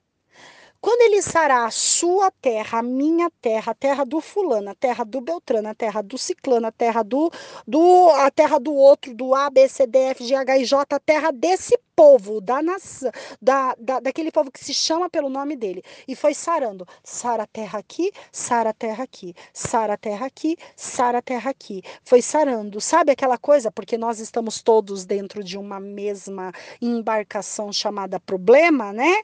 Nacional, mundial, então foi sarando automaticamente, sara aqui, sara aqui, sara aqui, sara aqui. O que, que acontece com a nação, gente? A nação é curada automaticamente. Sabe por quê? Porque o problema está no povo que se chama pelo nome dele. O problema não está nos egípcios. Os egípcios, eles têm que agir lá, igual o Zacarias está dizendo. Os egípcios, eles têm que aprender a subir na presença de Deus e se igualar à presença de Deus, assim, no nível de informação. Não é se igualar a Deus, tá? Não distorce. Não distorce. Subir para igualar no sentido de receber a informação perceptível, entender que está errado, precisa se arrumar e que está afrontando a Deus. Mas a promessa não está nos egípcios, gente. Não adianta, vocês querem tentar colocar o Egito. A promessa está com o povo que se chama pelo nome dele. Então, faz alguma coisa para ele curar a sua terra. Sua terra. Olha lá o versículo. Ele curou a sua terra. Fica tranquilo. Vai dar um impacto na nação. Vai dar um impacto no bairro, vai dar um impacto na cidade, vai dar um impacto na, no estado, vai dar um impacto na nação, vai dar um impacto no mundo, ainda vai ficar famoso ainda. Quem? Você? Claro que não. Jesus Cristo. O nosso único e suficiente Salvador, porque quem cura a nação é Ele, mas quem cura a sua terra é Ele também. Hum?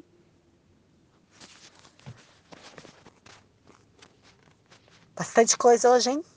Tenha paciência para ouvir essa palavra, então, hein? Põe essa palavra assim, sabe? Ouve com calma, porque tem muita coisa mesmo. E eu vou fazer tudo num áudio só. Não vou dividir. Porque tudo que Deus tiver para entregar hoje, Ele vai entregar hoje, do jeito que Ele quiser. No tempo que Ele quiser e que Ele determinar. Hum? 1 Samuel 17, 32 a 47. Deixa Deus falar com você e comigo. Hum? Lembra de quando ia na igreja e ficava olhando para o relógio? O pastor está demorando, né? É. Cadê a igreja? Lembra quando ia para a igreja e tentava chamar a atenção do povo com palavras que fossem agradáveis? Cadê a igreja?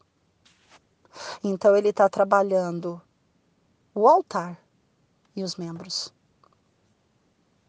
certo? Uma coisa só, reformulando tudo para um novo recomeço de todos. E Davi disse a Saul: Não desfaleça o seu coração. De ninguém por ca... não desfaleça o coração de ninguém por causa dele. Teu servo irá e pelejará contra este filisteu. Davi visualizou, procurou saber, entendeu a situação, ficou ciente de tudo o que estava acontecendo e falou: Não desfaleça seu coração, Saul, e não deixa desfalecer o coração de ninguém. O teu servo o teu servo. Olha bem a palavra que ele usou, servo. Quem é servo? Servo é quem serve. Servo não é aquele que se coloca acima do seu senhor. Servo é aquele que se inclina, abaixa a cabeça e espera orientação. Servo.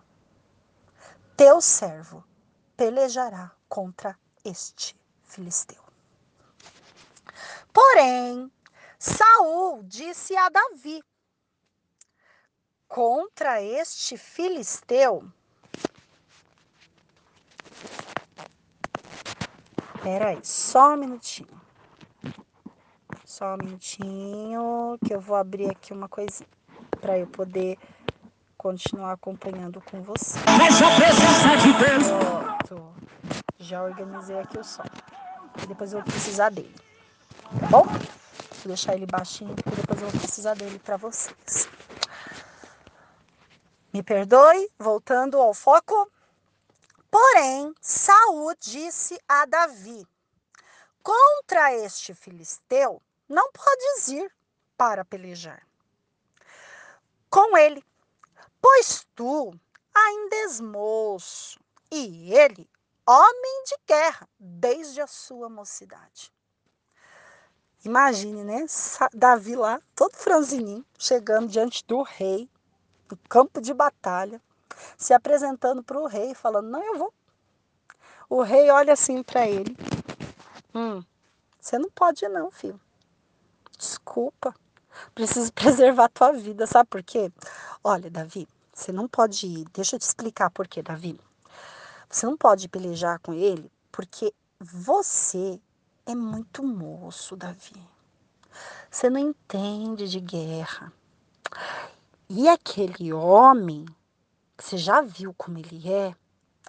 Ele já é experiente de guerra, ó, desde a mocidade dele. Olha a diferença, Davi. É por isso que eu não posso deixar você ir, Davi.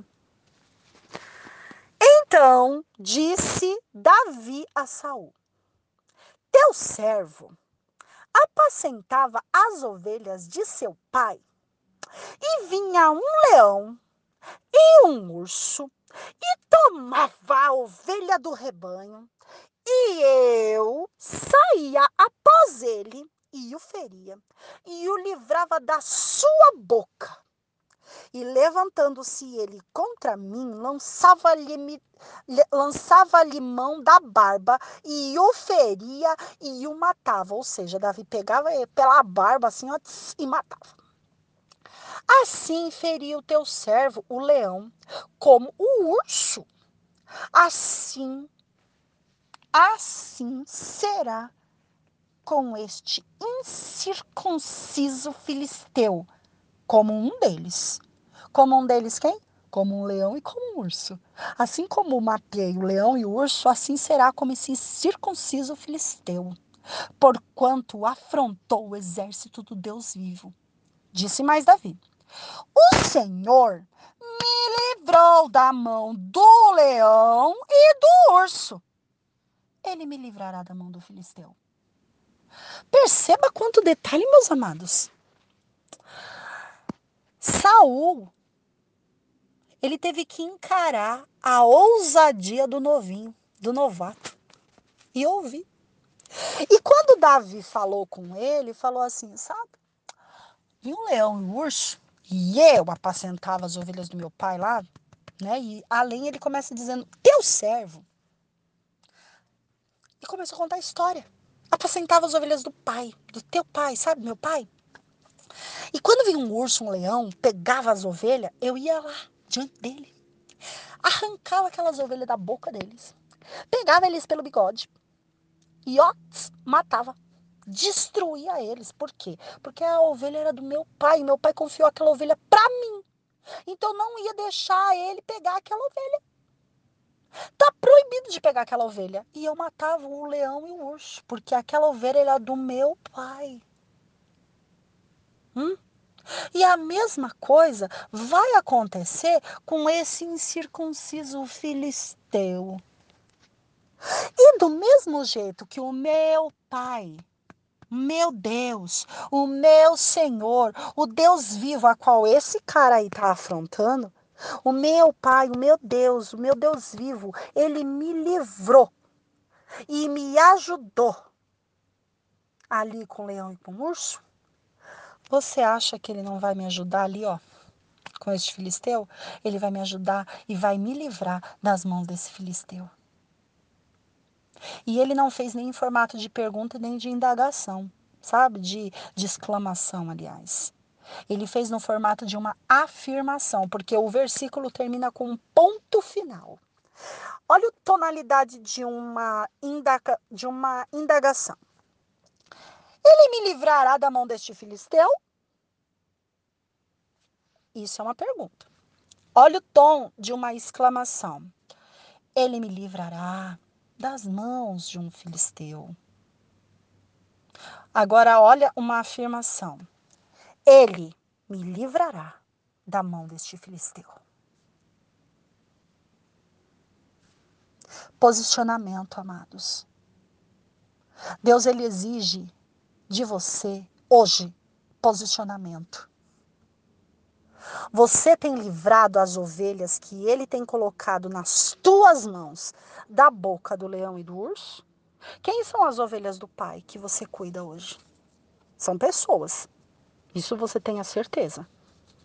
Certo? Essas pessoas que eles estão dando na mão, seja eles da sua família ou não, do rebanho que ele colocou na tua mão para você cuidar.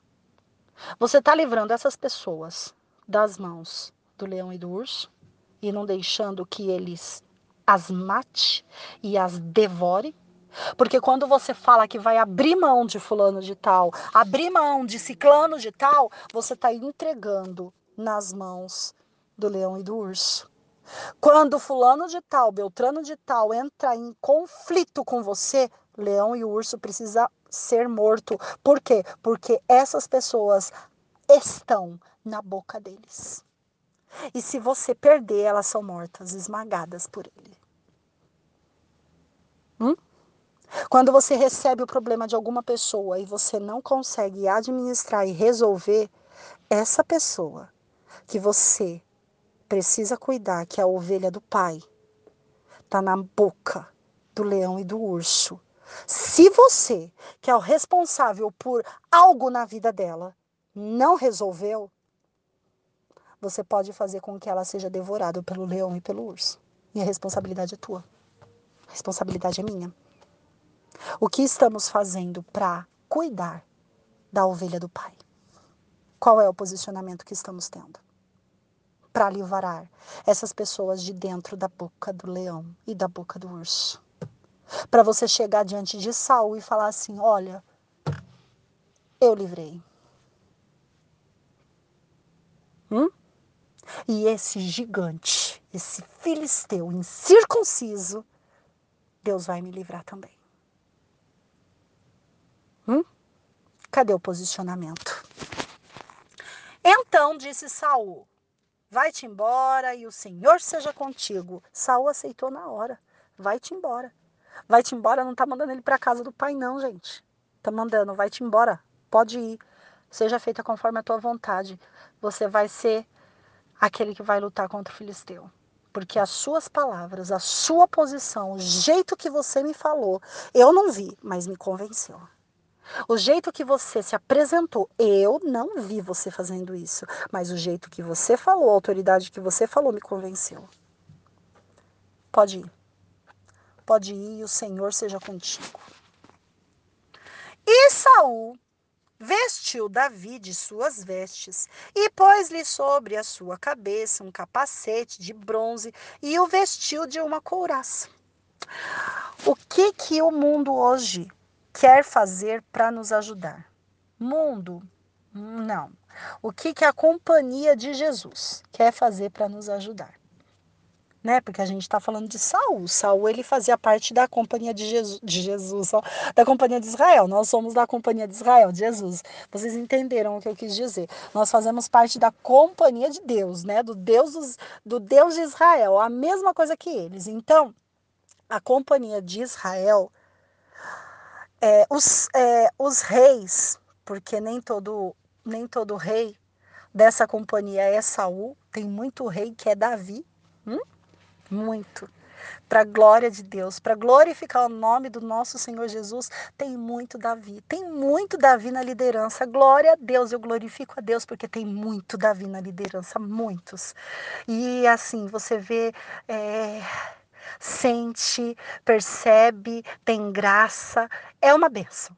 Tem muito Davi na liderança, tem muitos. E quando, é, muitas vezes, eles querem colocar as vestimentas deles em nós, sabe o que, que acontece? Nós colocamos. Olha só, olha lá.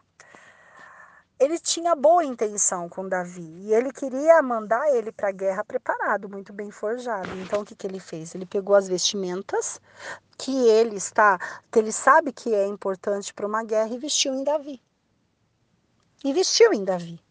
Aquele formato daquelas roupas daquele daquele daquele campo, vestiu em Davi. E tomou é, e Davi cingiu a espada, né? Então ele já estava vestido. E Davi cingiu a espada sobre as suas vestes e começou a andar porém nunca havia experimentado. Então, o que, que acontece com Davi? Davi, ele obedece, porque ele se colocou como servo. E o servo, ele obedece ao seu senhor. Ele obedeceu, ele colocou a roupa, né? Na hora que ele puxou a espada e começou a andar com aquela roupa pesada, e inexperiente, porque ele não tinha experiência naquilo. Ele nunca tinha experimentado. Ele estava falando, eu nunca experimentei isso.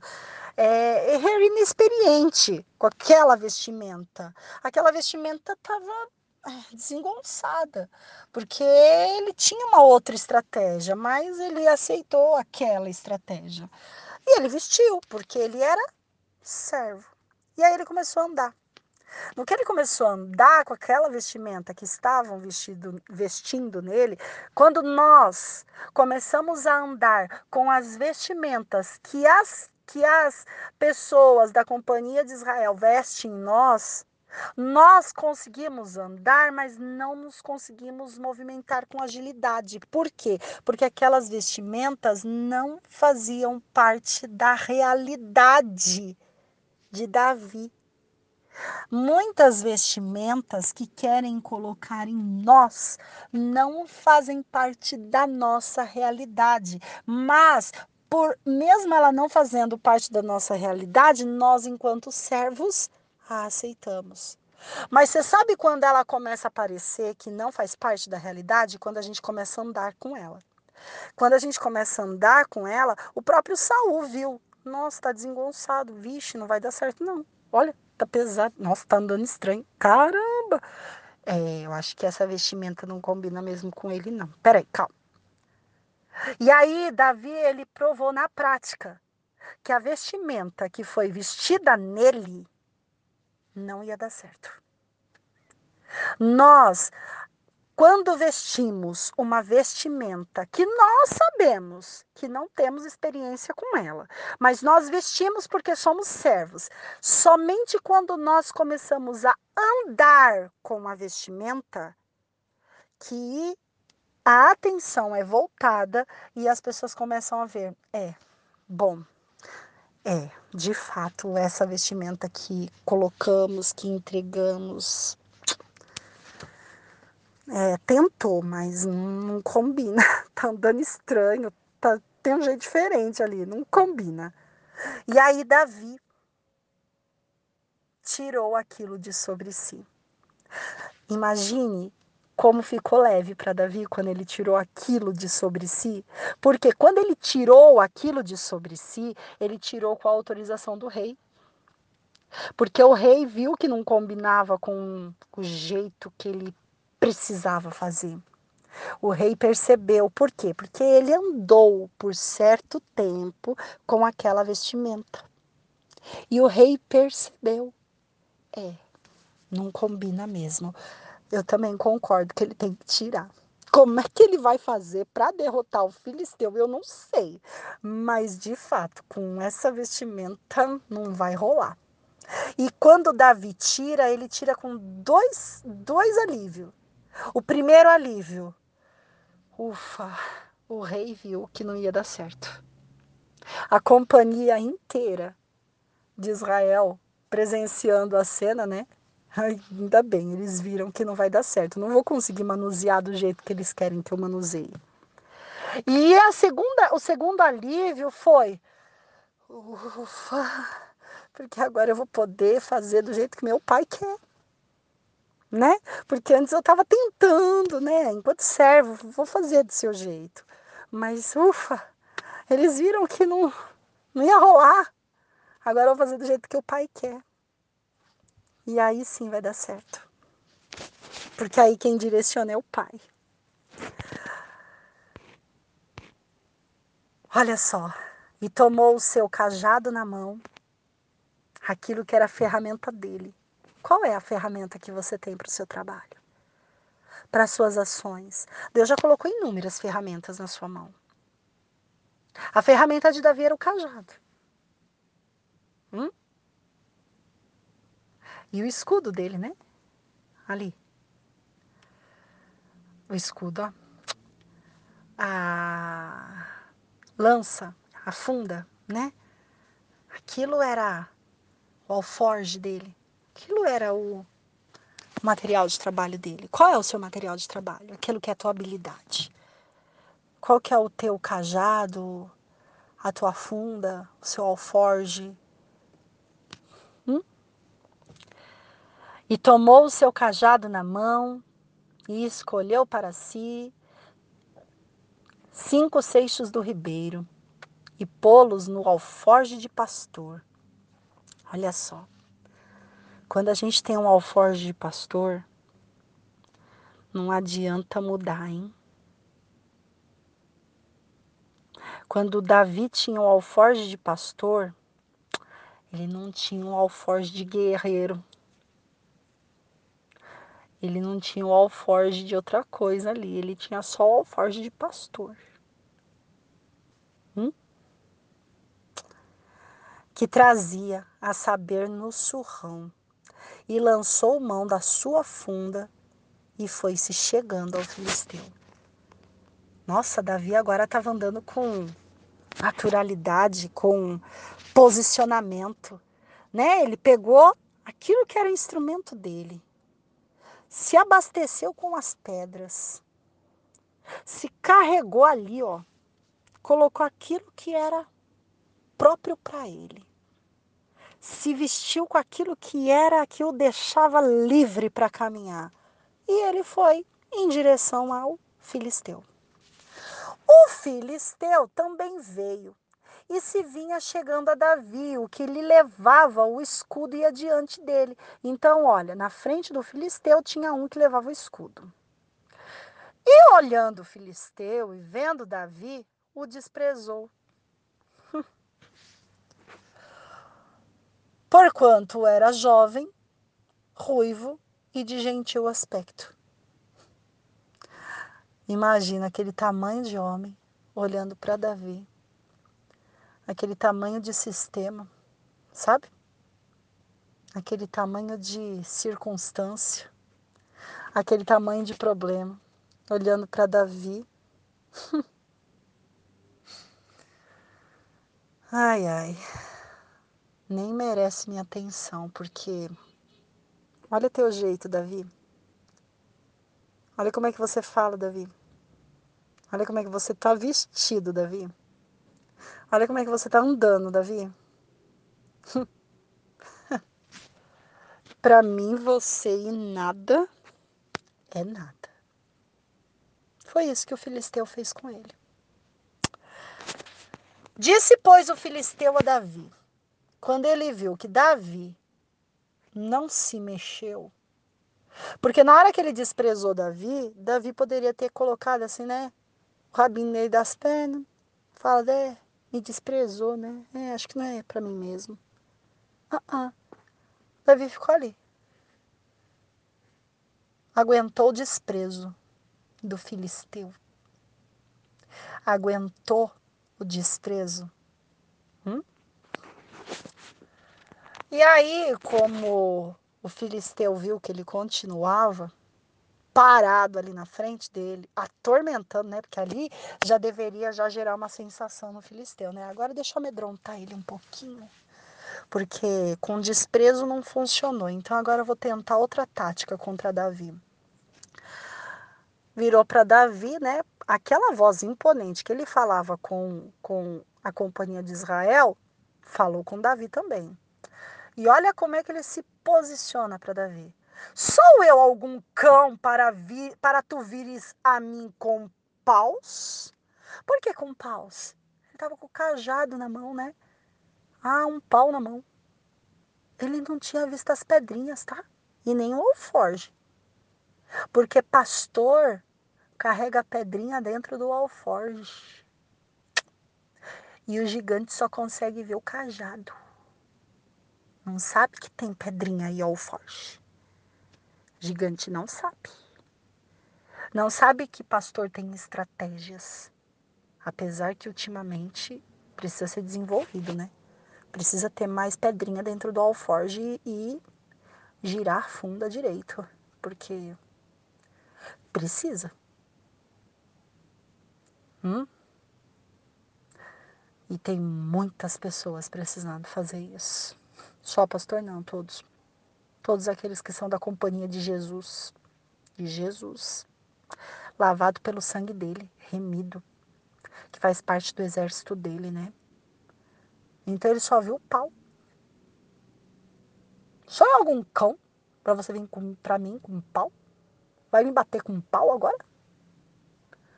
Olha, só viu isso na mão dele. E aí o que, que aconteceu? O filisteu amaldiçoou a Davi pelos seus deuses. Ô, gente, quando o filisteu amaldiçoou Davi pelos seus deuses, mexeu com Deus. Porque a palavra de Deus assim diz: não mexa com a menina dos meus olhos. Hum. E disse mais o filisteu a Davi, tentando, né, impressionar com as palavras e os posicionamentos.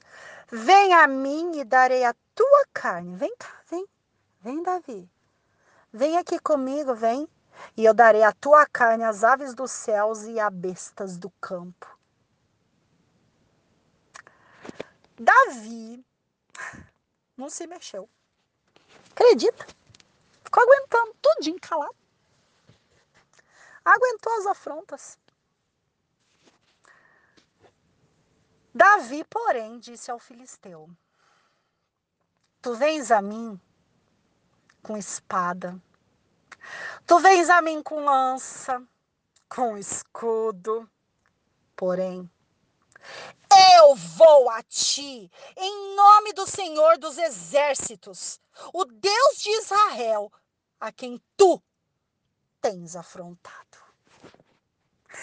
E aí, Davi? Eu tô falando com um Davi? Porque se eu estiver falando com um Davi e Golias estiver afrontando o exército do Deus vivo, o exército de Israel, e você não está se posicionando, tem alguma coisa errada. Tem alguma coisa errada em você. Porque é inadmissível você se comportar como Saul e como a companhia de Israel naquele tempo, fugindo com medo, tremendo nas bases, e recebendo afronta e ficando quieto. É impossível. É bom colocar o joelho no chão e falar: Senhor, até aqui eu tenho agido de uma forma que não tem te agradado. Tá na hora de eu me posicionar. Eu não estou cuidando direito das ovelhas do meu pai aquela que Deus colocou na minha mão. Ou eu não estou me posicionando corretamente. Ou eu não estou conseguindo dar conta disso, estou com medo mesmo. Ó, oh, tô batendo o joelho de medo, ele tá gritando comigo e eu tô com medo. Acho bom rever essa situação. Se o meu povo, que se chama pelo meu nome, se humilhar, orar, buscar a minha face e se converter dos seus maus caminhos, eu olharei dos céus, perdoarei os seus pecados e sararei a sua terra. Tá na hora. Hoje mesmo o Senhor te entregará, Davi virando para ele, continuando no mesmo posicionamento, e disse: Hoje mesmo o Senhor te entregará na minha mão e ferir-te-ei, e te tirarei a cabeça e os corpos do arraial dos filisteus. Darei hoje mesmo as aves dos céus e as bestas da terra. E toda a terra saberá que há um Deus em Israel. E saberá toda a congregação que o Senhor salva, não com espada, nem com lança, porque o Senhor é a guerra, porque do Senhor é a guerra, e ele vos entregará em nossa mão. Olha só. Davi se posicionou, rebateu a altura não bateu o joelho, não ficou com medo, sabia que o Deus de Israel estava com ele e quem iria entregar Golias na mão de Davi era o próprio Senhor de guerra. Porque a guerra era do Senhor, não de Davi. E se a guerra era do Senhor e não de Davi, quem é que ia receber Golias na mão? Davi. Porque Davi se colocou à disposição de guerrear a guerra que era de quem? Do Senhor. E no final ele fala assim: porque o do Senhor é a guerra e ele vos entregará na nossa mão. Por que na nossa mão? Porque a companhia de Israel, que estava com medo, vendo o posicionamento de Davi, o Golias morto, iria entrar em ação contra os filisteus, destruir a todos e estaria na nossa mão. Porque precisa de um Davi para movimentar a companhia de Israel. Você é Davi ou você é Saul? Qual é o seu posicionamento? Saul paralisou a companhia de Israel. Davi iria movimentar a companhia de Israel. Quem é você? Que Deus ele possa te abençoar grandemente. Que Deus ele possa trabalhar na sua vida e você possa entender que os procedimentos de Deus eles precisam ser cumpridos à risca.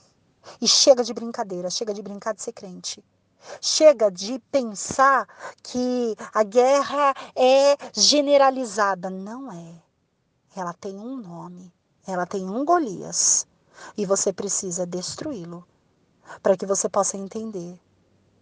Davi estudou a estratégia de guerra daquele lugar. Davi visualizou na chegada os carros, visualizou as afrontas, visualizou a necessidade, visualizou o tamanho do gigante, visualizou as suas roupas, visualizou tudo e aí falou: Eu vou. Você vai? Você vai, mas vai com as vestimentas que te derem ou você vai com as tuas? Você já mostrou que com as vestimentas dos outros não dá, né? Não cabe em você. Usa as tuas. Você é quem? Ah, eu preciso ser Saul. É uma oração individual. Né? Se humilhar, buscar a minha face, converter dos maus caminhos, hum? orar. Tem uma sequência. Todos aceitaram este versículo. Põe em prática para ele poder curar a sua terra não a nação, a sua terra primeiro. Se ele curar a sua terra, ele está curando a de várias. A nação é curada. Ah, mas não depende de mim. Calma. A sua terra é no mundo espiritual. Hum? A sua terra é seu posicionamento no mundo espiritual. Se atente para ela. Amém? A oração individual, amado. Não dá para direcionar essa oração por você. Você é que diante do Pai precisa se posicionar. É você que diante do Pai precisa ter uma estrutura. Não dá para te levar por esse caminho. É você com Deus. Aprenda a ser você com Deus. Porque quando você aprender a ser você com Deus, Ele sara a sua terra. Amém? Estenda suas mãos. Que o grande amor de Deus, o Pai, a graça redentora do Senhor Jesus, a comunhão e as doces consolações do Espírito Santo esteja com a amada igreja e com ela permaneça. Não só hoje, mas para todo sempre. Em nome de Jesus. Amém. Minuto Saúde Total Nota 10. Alessandra de Souza. Eu quero que tudo te vá bem. Desejo que ele venha com uma mensagem de bálsamo. Desejo. Desejo para mim também. Mas eu prefiro obedecer a ele e fazer o que ele está direcionando. Tá doendo em você? Tá doendo em mim também. Mexeu com você? Mexeu comigo também. Mexe no teu ego? Mexe no meu também. Ele sabe como mexer com a gente. Mas se ele mandar, obedeça. Hum? Trabalhe, estude. O contato é com o Pai. Certo? Que Deus ele possa te abençoar. Certo? Ouça de novo esse louvor. Conforme você ouvir este louvor, vai orando. Tá? Em nome de Jesus Cristo. Amém? Glória Jesus!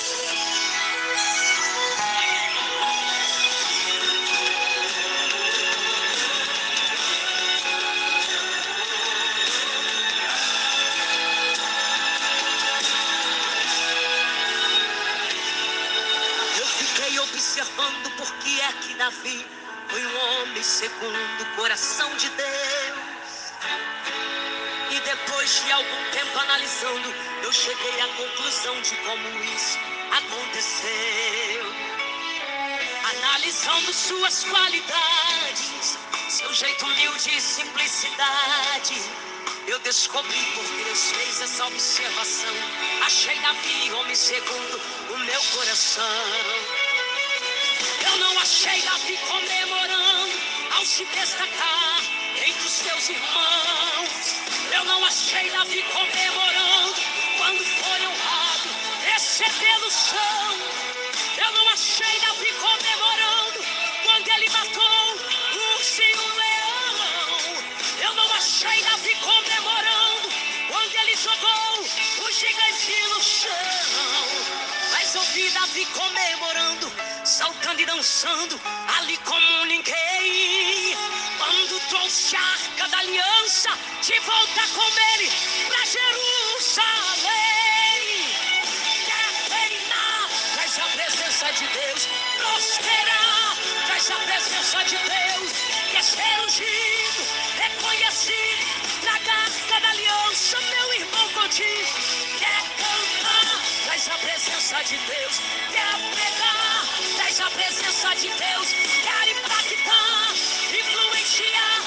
traz a presença de Deus, irmão te dominar, é a presença, é a presença, é a presença de Deus que ordena a bênção, é a presença, é a presença, é a presença de Deus que faz a diferença, é a presença, é a presença, é a presença de Deus que ordena a bênção, é a